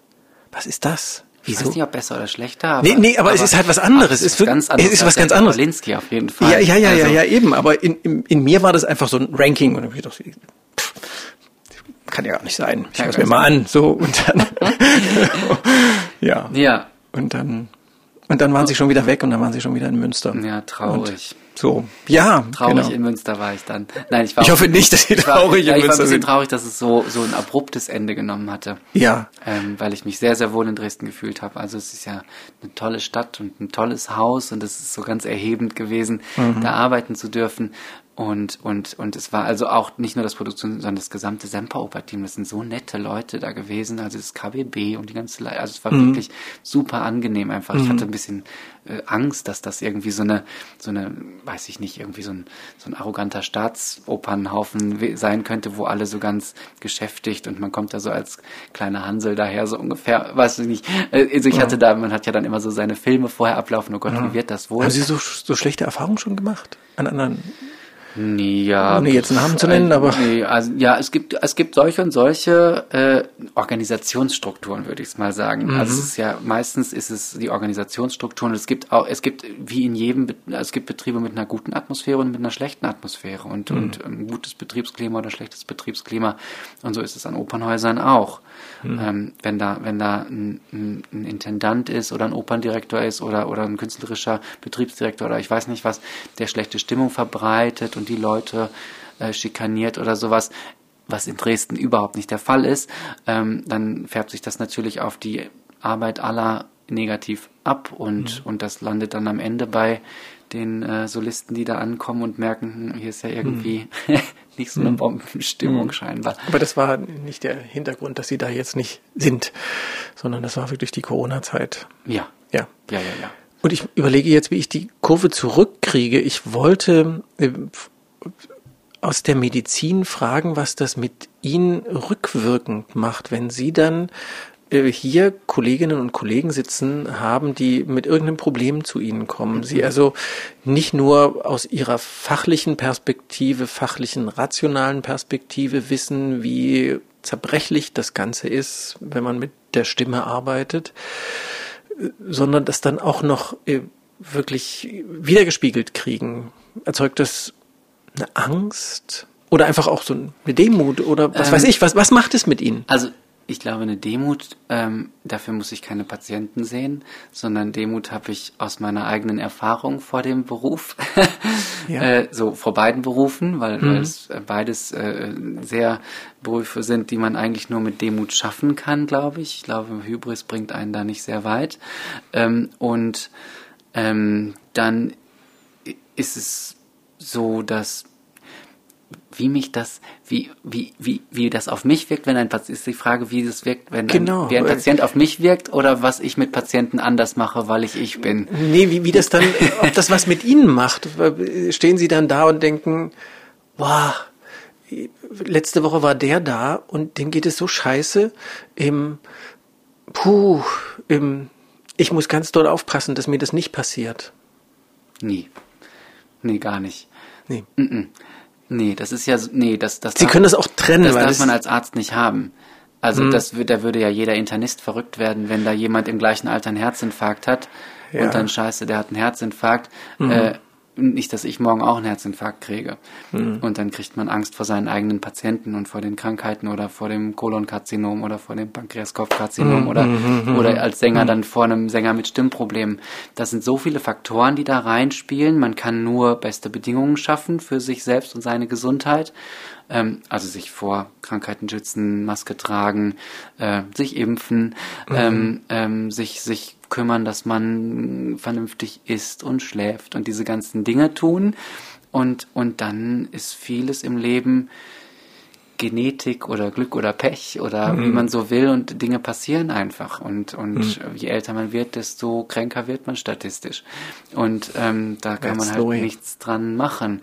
Und dann hat natürlich Belastung auch noch was damit zu tun. Mhm. Und können Sie die guten Ratschläge, die, anderen, die Sie anderen Leuten geben, selber auch beherzigen? Das ist ja manchmal bei Medizinerinnen und Natürlich Medizinern nicht, so. Natürlich nicht. Ärzte sind die schlechtesten Patienten. Das ist gemeinhin bekannt. Das heißt, ich bin sehr gut darin zu beraten und sehr beratungsresistent. Nein, es geht so. Äh, Es gibt Phasen, wo, wo mir nichts anderes übrig bleibt, als auch meinen eigenen Rat zu befolgen. Also wenn einfach, hoffe, es es, gibt so, es gibt so Stoßzeiten. Äh, Jetzt die letzten Monate waren wirklich viel, also mit, mit, mit, also Konzerte in Antwerpen und dann in Freiburg und parallel die Produktion in Wiesbaden und gleichzeitig noch Aufführung und Produktion am Alto Theater, Wiederaufnahme, Kain und Abel, dann auch, da war dann wirklich eine Titelrolle und so. Und äh, dann gab's hier Umbesetzungsproben und da Umbesetzungsproben und, und ähm, das dann noch mit meinem Privatleben und die Klinik zwischendurch. Dann war es schon haarig und das war auch noch im Semester, wo man auch noch parallel Vorlesungen halten muss. Also ich unterrichte Das haben Sie vorhin so nebenbei gesagt. Sie haben auch noch einen Lehrauftrag. vier Lehraufträge. Vi- Vier. Vier. Okay. Also an der Medizinischen Fakultät in Münster, Stimmphysiologie an der Universität der Künste in Berlin, an der Musikhochschule in Münster und äh, hier an der Lehrschule für Logopädie, die an der WWU angegliedert ist und auch im UKM Und dann komme ich und will mit Ihnen reden. Ich habe schon schlechtes Sehr Gewissen. schön. Sehr ja, schön. ich finde es auch sehr schön für mich. äh, ich freue mich. Äh, und, und ja, aber dann, dann, dann, das war natürlich dann viel gleichzeitig. Ähm, wenn man dann irgendwie morgens um acht eine Vorlesung hält, bis, bis halb zehn, dann zum Theater rennt, sich einsingt, bis zehn Uhr irgendwie äh, äh, dann startklar sein muss, auf der Bühne steht, dann bis 13 Uhr, dann ist da Mittagspause am Theater, dann rennt man zurück in seine Wohnung und muss Arztbriefe vidieren, weil man auch remote noch hier seinen Oberarzt stehen muss zu einem gewissen Prozentsatz und ähm, muss dann um sechs wieder in die Probe bis 10 Uhr abends und also so ging das halt durch. Tagelang. Und das ist dann auch okay, aber das ist dann auch anstrengend. Und dann muss, braucht man hinterher auch mal ein paar Tage Urlaub. Da war ich gerade. Ja, genau. Ich habe bei Instagram schöne Fotos gesehen. Ja. Sie sind da ja nicht sehr sparsam, was so die, die Mitteilung da betrifft. Das ist, Philipp Martmann ist zu Gast und er hat am Anfang gesagt, kriegen wir hier eine Stunde, anderthalb Stunden voll? Und ich habe gedacht, hä, was ist das für eine Frage? Und jetzt gucke ich auf die Uhr und sortiere schon seit zehn Minuten in meinem Kopf, was ich jetzt alles weglasse und was ich jetzt nicht mehr mache, weil wir sind schon so weit. Ich Und könnte schneller reden. Nee, Ich könnte Schlagwortantworten anbieten. das ist nicht schön. Na gut. Nee, man, man soll doch, wir machen das ja auch, um den Menschen zu fühlen. Nicht nur von ihm sachliche Informationen zu bekommen, sondern den Menschen zu fühlen. Und das funktioniert mit Schlagworten nicht. Das stimmt. Ja, ich mache manchmal so ein bisschen so ein Schlagwortspiel, aber hatte ich jetzt gar keine Lust drauf. Ja, herzlich willkommen einfach nochmal. Hallo Philipp Martmann. Hallo. Ihre erste eigene Albumproduktion heißt Tormenti d'Amore. Also so die, die, die Liebensnöte, die Liebesqualen eben in der barocken Musik äh, geht es äh, gerade an der Stelle immer hochdramatisch Hoch. zu. Hochdramatisch, ja. Das ist ja auch das, was fürs Publikum Spaß macht, wenn man da sitzt. Es ist äh, ja auch nett, anderen Menschen beim Leiden zuzuschauen. Ja. Auf der Bühne in bunten Kostümen bei wunderschöner Musik. Sind Sie so dieser hochdramatische Typ? Wenn ich in der Musik drin bin, werde ich hochdramatisch, glaube ich. Äh, das schon. Also ich kann mich da sehr reinfühlen, ähm, wenn, wenn, ich, wenn ich wirklich am Text klebe dann irgendwann. Das ist natürlich, man muss sich lang und intensiv mit solchen Noten beschäftigen. Wenn das sehr frisch ist, ist man erstmal so froh, wenn man da durchkommt. Ja. Und aber wenn man dann im Konzert steht, dann sollte es ja doch so auf einem, auf einem semi-auswendig Niveau sein. Und ähm, dann ist es schon so, dass man sich auch wirklich in die Situation des lyrischen Ichs hineinversetzen können muss, um, um, der, um der Musik und der, Ja. dem Text gerecht zu werden. Das ist doch genau die Stelle, an der wir jetzt nochmal was ganz Dramatisches hören können von Philipp Martmann. Auch eine dieser Neuentdeckungen. Philipp Martmann und das Ensemble I Poporini, hochdramatisch. Si,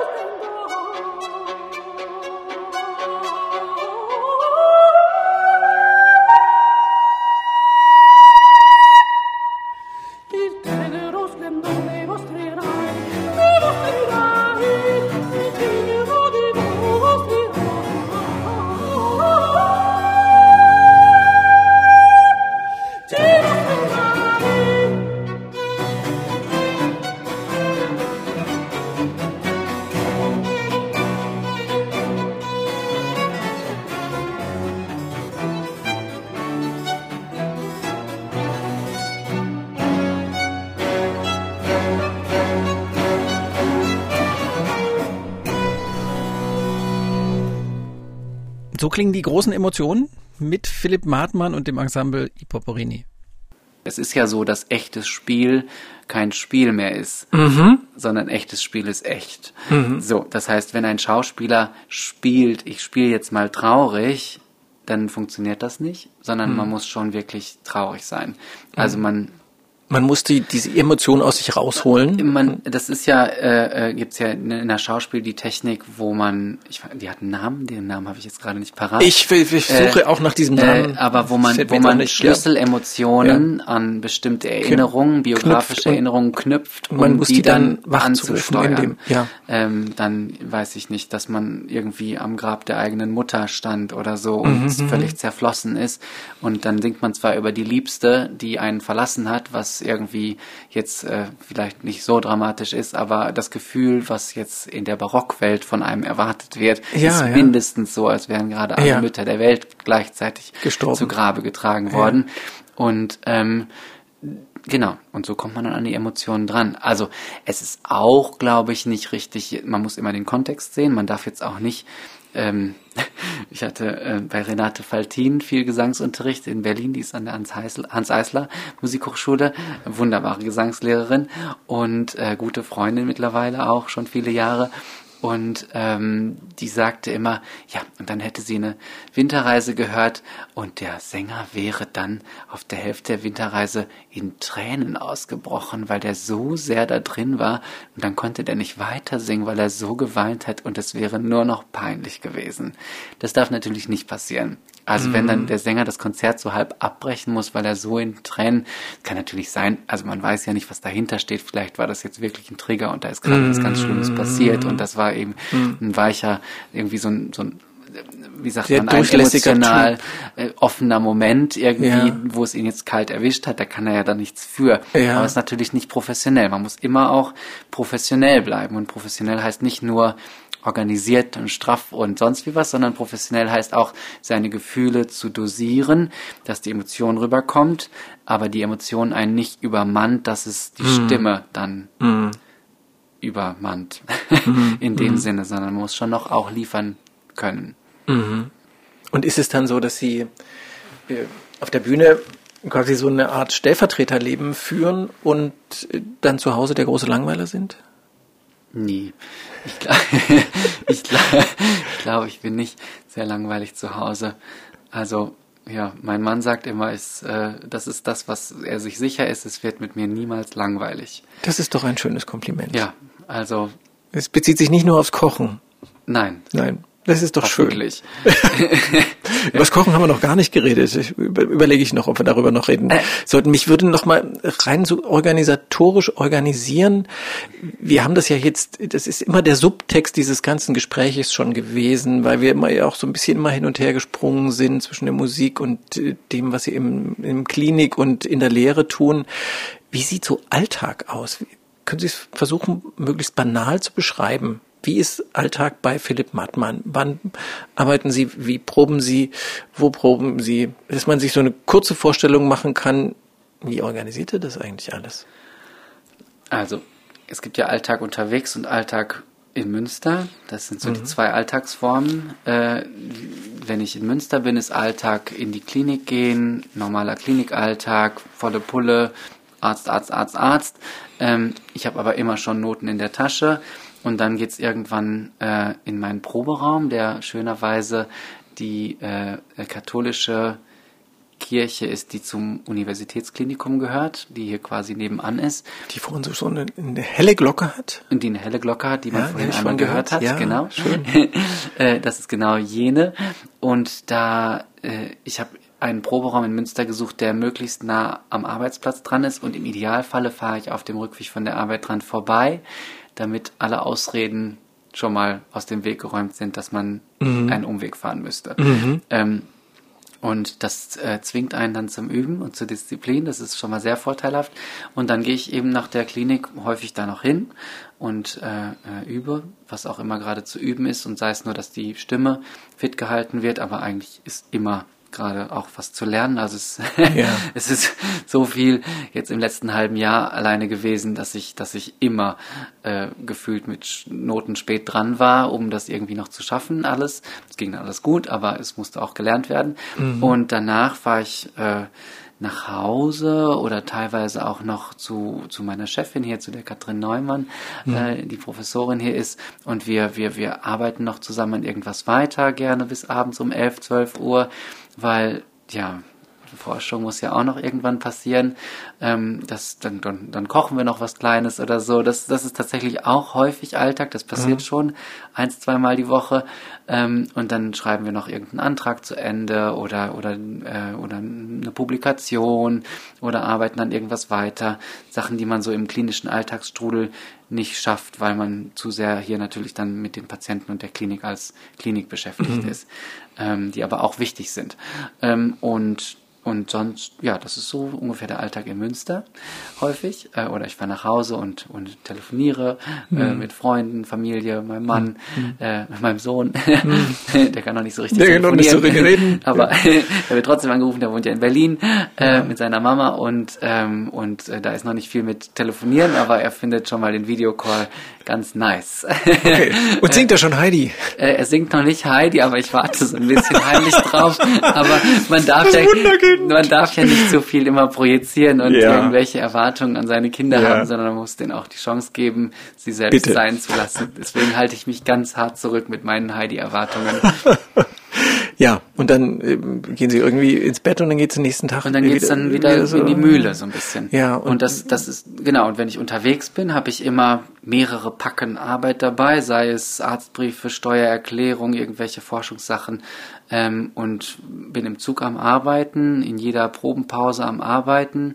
Ähm, wenn ich nicht gerade Lust habe, mit irgendwem Kaffee zu trinken oder so, ziehe ich mich zurück und arbeite dann irgendwas weiter und ansonsten übe ich halt und bin unterwegs und es ist immer was los. Also ähm, Mhm. Es wird nie langweilig mit wird, Philipp Martmann. Es wird, es wird nie langweilig und es ist immer noch mehr zu tun auf jeden Fall. Man könnte immer mehr machen, aber Mhm. am Ende hat der Tag nur 24 Stunden. Es bleiben natürlich auch Sachen liegen. Gerne Steuererklärung, äh, sowas bleibt gerne liegen. So Mhm. die ganz trockenen Dinge des Lebens bleiben gerne liegen. Kann man sich aber professionelle Unterstützung holen. Ja, bis zu einem gewissen B- Bis Grad. zu einem gewissen Grade, aber man muss schon was selber machen. Ja, alles klar. Ja, ja. Eben, wie viele Stunden am Tag müssen Sie üben, um diese stimmliche Präsenz zu halten, zu erhalten, die Sie haben? ähm, müssen Hm? 30 bis 90 Minuten am Tag, Hm. würde ich sagen. Das ist, also 30 ist das Minimum. Ja. Also manchmal gehe ich wirklich, wenn ich richtig platt bin und weiß aber, ich muss aber in einer Woche singen ähm, und, und habe jetzt ein paar Tage nicht gesungen, weil ich mich einfach erholt habe, aber jetzt muss es auch wieder losgehen. Ja. Dann ist 30 Minuten das Minimum, um sich wieder zu aktivieren. Das muss immer ein paar Tage sein. Und wenn ich aber was übe und neue Sachen lerne, dann, dann sind es immer gleich zwei Stunden, die ich mich damit einfach auseinander und dann ist das sehr kleingliedrig, die Arbeit und, und kommt sehr schleppend voran. Ähm, Aber es ist schon ganz schön viel. aber es ist schon viel. Es ist schon viel. Und Ihre Mama macht sich vermutlich auch Sorgen, dass der Ja. Sohnemann so ein bisschen zu viel macht. Ja, das kommt manchmal. Auf der anderen Seite finden die das auch toll, ähm, was alles so passiert und was alles so möglich ist. Und, und wenn man dann fragt, was soll ich denn lassen? Dann wissen auch immer die Leute, einerseits fragen die Leute immer, warum tust du dir das alles an? Warum machst du das eigentlich anderes? Alles und so. Und dann sage ich, weil das irgendwie alles passiert ist. Und das hat sich alles, nichts war herbei forciert, nichts kam, das ist ja auch eine Feststellung des Gesprächs gewesen, nichts war von mir, ich will jetzt das und das, sondern alles war immer aus einer Natürlichkeit heraus in so einem Flow, auch dass ich jetzt hier in Münster gelandet bin, das war eben aus einer Notsituation des Teams heraus, weil jemand erkrankt ist ähm, und ich einfach wegen Corona als Opernsänger frei war und fast fertiger Facharzt war und einfach hier einsteigen konnte und eigenständig arbeiten konnte und diese Lücke aufgefüllt habe. Und es hieß dann, ich wäre jetzt für ein halbes Jahr erstmal hier und dann gehe ich wieder, weil Corona wird ja wohl nicht länger als ein halbes Jahr dauern und der wird ja wohl nicht länger als ein halbes Jahr krank sein. Dann kam alles ganz anders und jetzt bin ich immer noch hier. Und, ähm, und dann Sie scheinen ganz gut hierher zu passen. nach Münster, das weiß ich nicht. Äh, Da, da kann ich jetzt gar nichts dazu sagen. Ich, mein, ich, mein, ich meinte in diesen, äh, in diesem, in dieses professionelle Umfeld, in diesen professionellen Kontext. Ja, das passt schon vielleicht ganz gut. Ja, Ich glaube schon. Klingt so. Man Ähm, muss ja auch die Kolleginnen und Kollegen haben, die äh, genau dafür einen Sinn haben, die dann nicht äh, eifersüchteln und sagen, was der sich alles rausnimmt. Ähm, und Also das ist was, wo ich, wo ich ganz, ganz große Dankbarkeit für meine Umfeld, für mein ganzes Umfeld hier in der Klinik habe, dass die ein so großes Verständnis haben und dass genau das eben nicht passiert, weil man könnte es verstehen. Aber ich glaube, alle sehen auch an der Stelle, dass ich wirklich viel arbeite für die Klinik, wenn ich nicht in der Klinik bin und wenn ich es theoretisch nicht müsste. Ähm, dass ich versuche, ich versuche wirklich to go the extra mile sozusagen. Also ich versuche wirklich viel zu arbeiten, wenn ich da bin, um dann auch kein schlechtes Gewissen zu haben, haben zu müssen, wenn ich mich dann mal ein bisschen rausnehme, und ihre Chefin kriegt immer Freikarten. wann immer es geht. Nämlich, ich meine, Sie haben ja ganzzeitig schon mit Mitte 20 äh, in Hauptrollen auf der Bühne gestanden und dann haben Sie es trotz die Medizin trotzdem weitergemacht. Was hat Sie davor bewahrt, äh, bestochen zu werden von dem coolen Bühnenstar-Dasein? Es war immer, es war immer die Nachfrage, ehrlich gesagt. Also ich, ich, ich habe diese Opernwelt ja wirklich im Learning by Doing, im, im positivsten wie negativsten Sinne äh, mir, ähm, wie sagt man, erkundschaftet. ähm, also, also ganz knallhartes Beispiel wäre die Strichliste. Ähm, also ich habe meine erste Opernproduktion gesungen, das war in Heidelberg damals, und mir wurde eine Strichliste zugeschickt. Was ist eine Strichliste? Ja, genau. Das war mein Gedanke. Eine Strichliste heißt, welche Teile der Oper gestrichen sind, welche nicht gestrichen sind. Und das führt dazu, dass auf einmal in rezitativen Fünftakte, weil eine Barockoper hat gerne mal vier Stunden oder so, und man denkt sich so, das ist jetzt ein bisschen redundant. Das könnte man vielleicht ein bisschen zusammenstreichen. Straffen. Im Sinne des Publikums Streichen, kann ich gut verstehen. Strichliste, da sind wir schon. Und dann entscheidet der Dirigent in der Regel oder auch in Rücksprache mit der Regie, wie wollen wir das hier aufziehen, was ist demnach wichtig, was ist demnach, was können wir weglassen, was ist eigentlich, soll nicht inszeniert werden. Ähm, werden Arien gestrichen, ganze Szenen gestrichen, Charaktere teilweise komplett gestrichen, Rezitative zusammengekürzt und so weiter, um das alles so ein bisschen straffer zu machen für das Publikum von heute, für die es zack zack gehen muss und da kann nicht die Oper erstmal vier Stunden auf der Stelle stehen. Und mir wurde eben jene Strichliste zugeschickt. Ich habe dieses Dokument nicht mal geöffnet, weil ich mir sicher war, das wird wohl fürs Orchester sein, ob die jetzt Aufstrich oder Abstrich machen müssen. Und war völlig verwirrt, als dann in der Probe auf einmal Rezitative weg waren und ich irgendwo hinspringen musste im Rezitativ, äh, wo ich, wo ich den Sprung natürlich nicht gelernt habe, weil, weil ich so, wieso spielen die jetzt die Harmonie? Das ist, kommt da erst fünf Takte später. Ja, die fünf Takte wurden gestrichen. Ich weiß von keinem. Ja, aber du hast doch die Strichliste bekommen. Oh, Okay, die ja. Strichliste. Ja. Das war die Strichliste. Das passiert erst in der Erarbeitung. Das ist also nicht äh, schon, das kriegt man nicht vorneweg gesagt. Doch, natürlich. Ach so, ich okay. habe ja die Strichliste vorher per E-Mail Vorher, bekommen. okay, Ich okay. fühlte mich nur nicht angesprochen. Naja, okay. Es war jetzt nicht schon nach der dritten Probe, sondern Äh, es war in der ersten Probe fiel es auf, dass ich die Strichliste nicht Ja, gesehen hatte. okay. Äh, also Ja. so schon. Ja, ja. ähm, genau. Also und das sind so Sachen, die weiß ein, also ein Musikstudent lernt sowas einfach. Also da weiß man irgendwie die Gepflogenheiten und so. Ich wusste nicht, was ein KBB ist, wie ein Opernhaus organisiert ist, was ist eine, was ist eine Klavierhauptprobe, was ist eine Orchesterhauptprobe, was ist eine Bühnenorchesterprobe. Äh, diese ganzen Begrifflichkeiten waren alles für mich immer, also da muss ich jetzt immer noch irgendwie nachdenken. Moment, jetzt ist KHP, das ist das mit Kostüm, aber ohne Orchester, äh, wo aber meistens die Fotos gemacht werden. Das heißt, ich sollte mich heute rasieren. So, das sind so Gedanken, die dann so genau in dieser Heute ist logischen. Reihenfolge. Wir machen keine Fotos. genau in dieser Reihenfolge in meinem Kopf sich abspielen, auch etwa in der Geschwindigkeit, in der ich es gerade gesagt habe. Und nicht sehr schnell. nicht so schnell, das ist dann immer noch so ein bisschen ö, ö, ö. Und, ähm, und dann, dann, dann äh, klappt's aber alles. Ähm, und ähm, das, das ist schon was, wo, was auch, um jetzt auf die Frage zurückzukommen, warum ich nicht früher stärker äh, durchgestartet bin oder so, ähm, lag einfach daran, dass ich diese ganze Welt nicht verstanden habe, sondern es war immer, dass mir was angeboten wurde und ich gedacht habe, ach cool, das mache ich jetzt.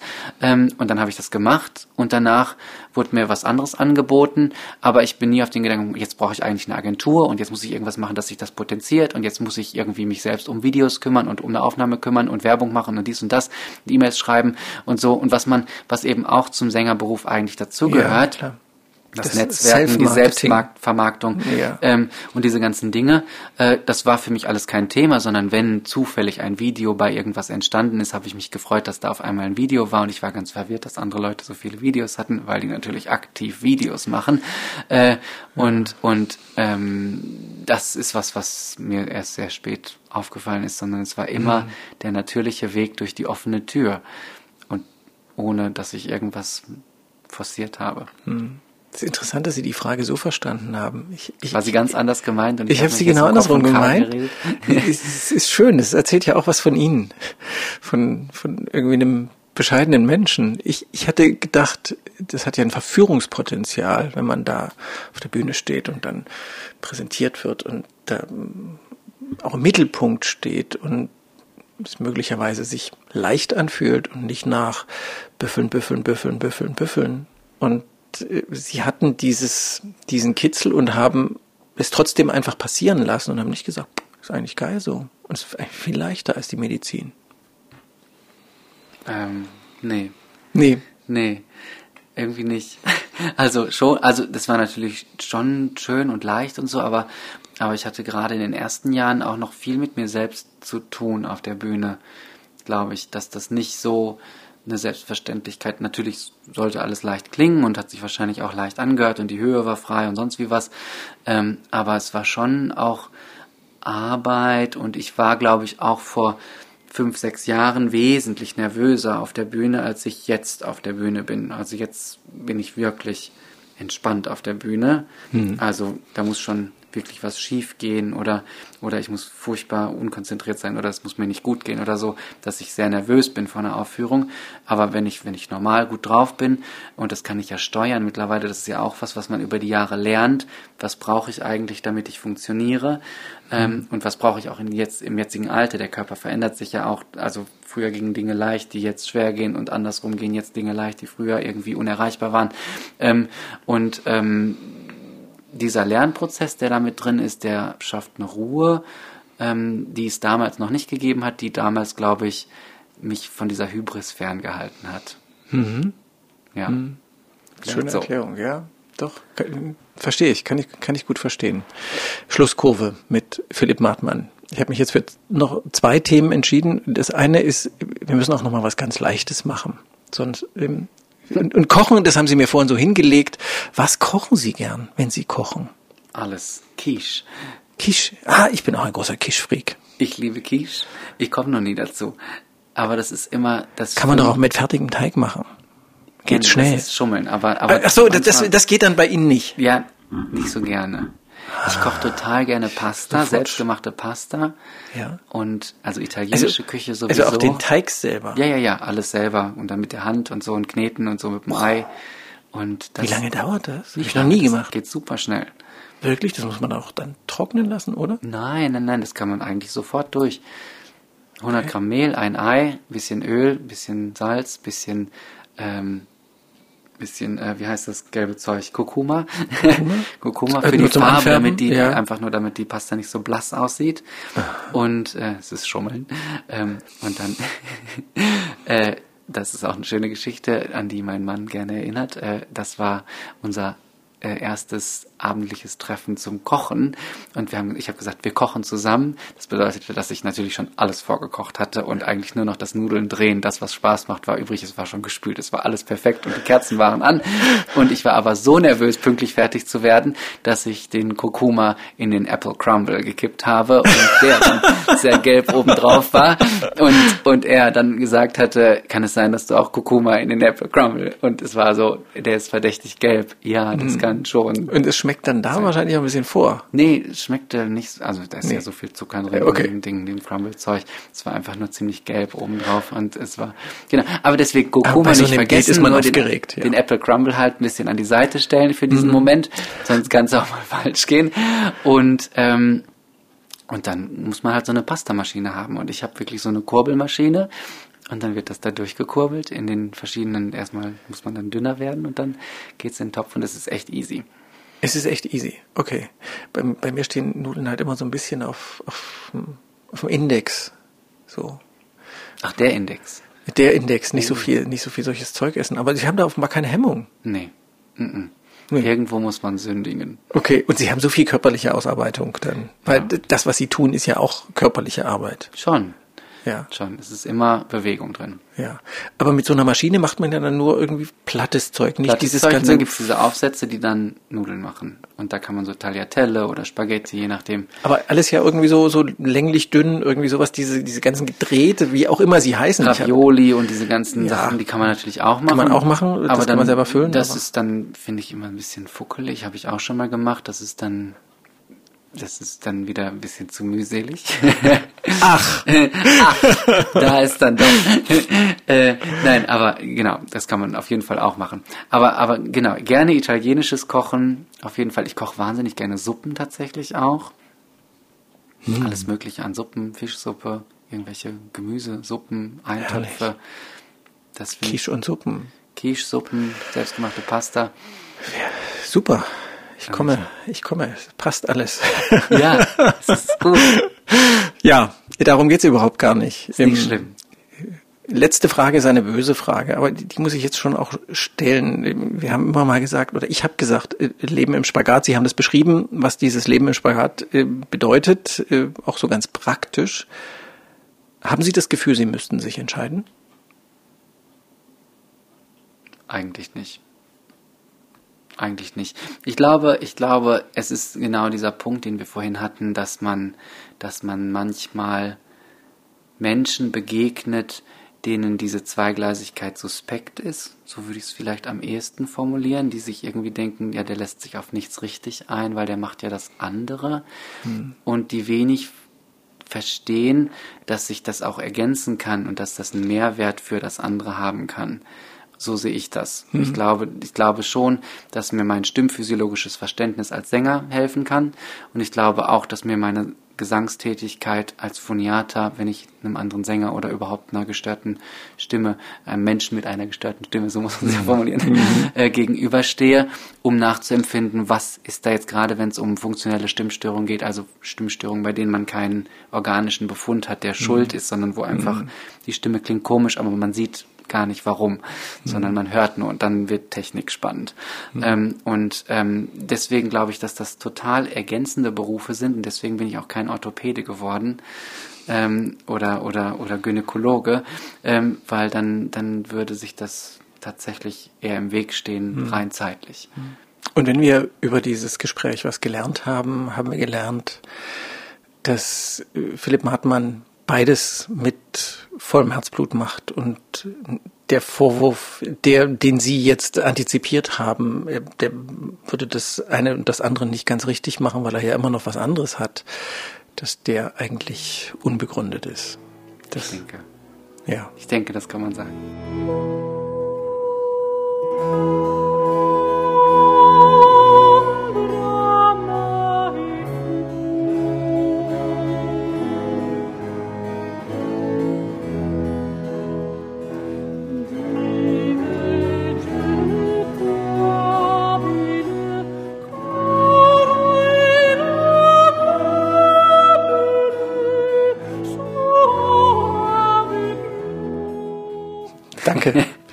Danke für auch. dieses Gespräch. Es war sehr, sehr angenehm. Das kann ich nur zurückgeben. Dankeschön. War das jetzt Wie gut? kriegen wir, wie kriegen wir anderthalb Stunden voll? sagte der Mann und ich, Nein, das war eine rhetorische Frage. Mir war klar, dass wir locker anderthalb Stunden voll kriegen. Selbst mit einer Frage.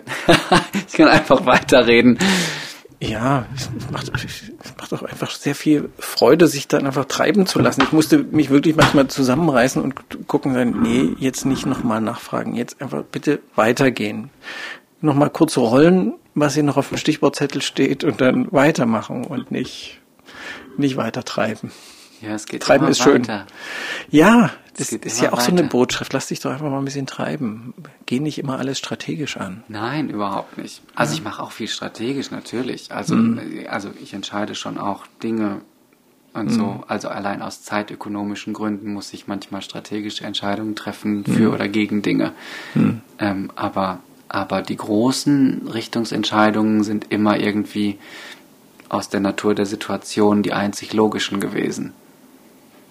Schön. Schön, wenn es im Leben so geht.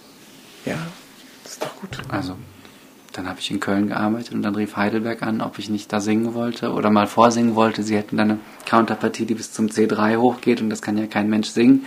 Sie hätten gehört, ich könnte C3 singen, ob ich mal vorsingen kommen würde. Sie wüssten, dass ich kein Opernsänger bin. Und dann habe ich gesagt, ja, ich komme mal vorbei, ist ja witzig, kann ich mal vorsingen. Die nehmen mich eh nicht. Ja, aber Sie kriegen die Rolle. Wollen Sie nicht das machen? Oh, hoppla, jetzt muss ich mit meinem Chef irgendwie reden, dass ich diese Rolle habe. Aber ich will mir auf gar keinen Fall sagen müssen, was wäre gewesen, wenn, ich es Wenn- gemacht hätte und habe es dann nicht gemacht, weil Ja. ich irgendwie in irgendeinem Dienstplan feststecke. Oder weil ich mich gefürchtet habe. Oder weil ich mich gefürchtet habe. Das ist überhaupt das Allerschlimmste. Kennen Sie so Momente, wo Sie, wo Sie selber sich gesagt haben, hm, Als ich das erste Mal eine Oper in Italien gesungen habe, in einem Festival in Martina Franca, der gesamte Cast italienisch war, der Regisseur italienisch war, der, das Orchester italienisch war, der Dirigent war Diego Fasolis und italienisch und alles war italienisch und ich war der einzige Nicht-Italiener und konnte kein Wort italienisch zu dem Zeitpunkt. Und habe davor gesungen für Sie singe diese alte Rolle. italienische Musik. Es war alte italienische Musik von Vivaldi, alles auf Italienisch, Italienisch, Italienisch. Natürlich war die Probensprache Italienisch und ich habe nichts verstanden. Und es gab natürlich keine Übersetzer, sondern ich musste immer nachfragen oder hoffen, dass ich irgendwas aufschnappe. Und wenn es dann aber szenisch, geh von da nach da, mach dies und das und zwischendurch denke das und das, habe natürlich kein Wort verstanden und habe dann immer so nach gut. Also das war so ein Moment, wo ich dachte, hm, hm, hm, ob ich mich hier in die richtige Situation manövriert habe, das weiß ich nicht genau. Und ähm, meine Schwestern haben das sehr schön zusammen, weil ich habe sechs Wochen bevor diese Produktion losging, habe ich dafür vorgesungen. Da war so ein Vorsingen in Kopenhagen und meine Agentur gesagt, fahr da mal hin und sing da mal vor, vielleicht kriegst du es ja. Dann habe ich es gekriegt, entgegen jeder Erwartung von mir mal wieder. Ich habe gesagt, oh witzig, Kopenhagen, fahre ich mal hin äh, und sing da mal vor. Dann habe ich wenigstens mal das Konzerthaus von Kopenhagen von innen gesehen und da mal gesungen, auch wenn es nur eine Vorsing war, aber konnte da mal auf der Bühne stehen und was singen. Dann kam der Festivaldirektor runter zu mir und meinte, Sie müssen unbedingt kommen zu diesem Festival. Das einzige, Ihre italienische Aussprache, da müssen Sie noch ein bisschen dran arbeiten, aber Sie haben ja noch sechs Wochen Zeit. Nehmen Sie ein bisschen Privatunterricht und so und schrubben Sie das ein bisschen, lernen Sie ein bisschen Italienisch, weil es wird alles auf Italienisch sein. Da habe ich gesagt, alles klar, mache ich.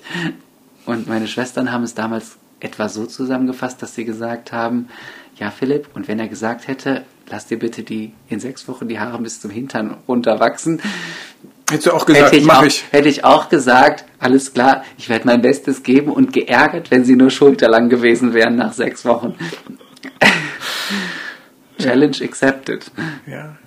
Also ich bin, ja, wahrscheinlich. Fürchten sich nicht so schnell. Lassen Nee. sich nicht so schnell ähm, Furcht, äh, Angst machen. Man stirbt auch nicht so schnell. Sterben ist relativ schwierig. Ja. Ich glaube, das ist tatsächlich was, ich muss da immer, immer wenn es um Angst und Situation und was passiert dann Schlimmes, was, was passiert denn Schlimmes? Also ein schönes Beispiel war, als ich das erste Mal jemanden laryngoskopiert habe und, und dann habe ich gesagt, ja, aber was ist, was ist, wenn der Patient dann wirkt und husten muss? Dann hat der Patient gewürgt und gehustet.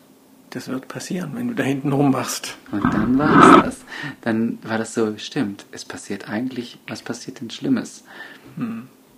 Und als ich in Kapstadt war und in der Traumatologie gearbeitet habe und eine Schussverletzung und Messerstecherei nach der anderen reinkam äh, und ich drei Monate lang da die Leute zusammengeflickt und Schrot aus Bauchhöhlen gepopelt habe äh, und so, so, so die Sorte und dann wurde der operiert und am nächsten Tag lebte der immer noch und dann wurde er drei Wochen später entlassen mit irgendwie schon ein bisschen Problemen und so, aber, aber er lebte. Das war der Moment, wo ich verstanden habe, man stirbt nicht so schnell. Muss schon ganz schön was passieren. Selbst Schrot auf einen Meter Abstand im Bauch reicht offensichtlich nicht zwingend, dass man anschließend tot ist. Oder da war einer, der war in so eine Messerstecherei geraten, war aber völlig auf Drogen selber.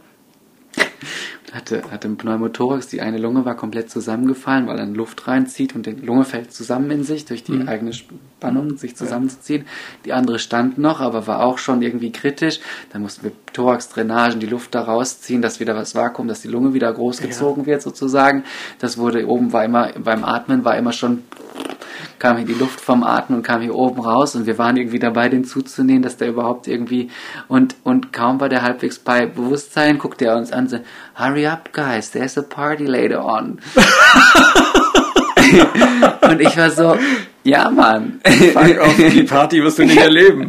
Doch, also der, also der ist natürlich nicht mehr den Tag auf die Party gegangen, Aber, aber, ich habe mir so drei gedacht, Wochen später. ja, ja, geil irgendwie. Also man stirbt einfach nicht so schnell. Und man muss sich dann immer fragen, was gewinnt man und was verliert man, wenn man Ja oder Nein sagt. Und das macht einen dann mittelfristig zum Ja-Sager. Ich bin eindeutig ein Ja-Sager. Schöne Botschaft, ich lerne was. so, Der Sonntagsbrunch, ein Podcast von MDR Sachsen.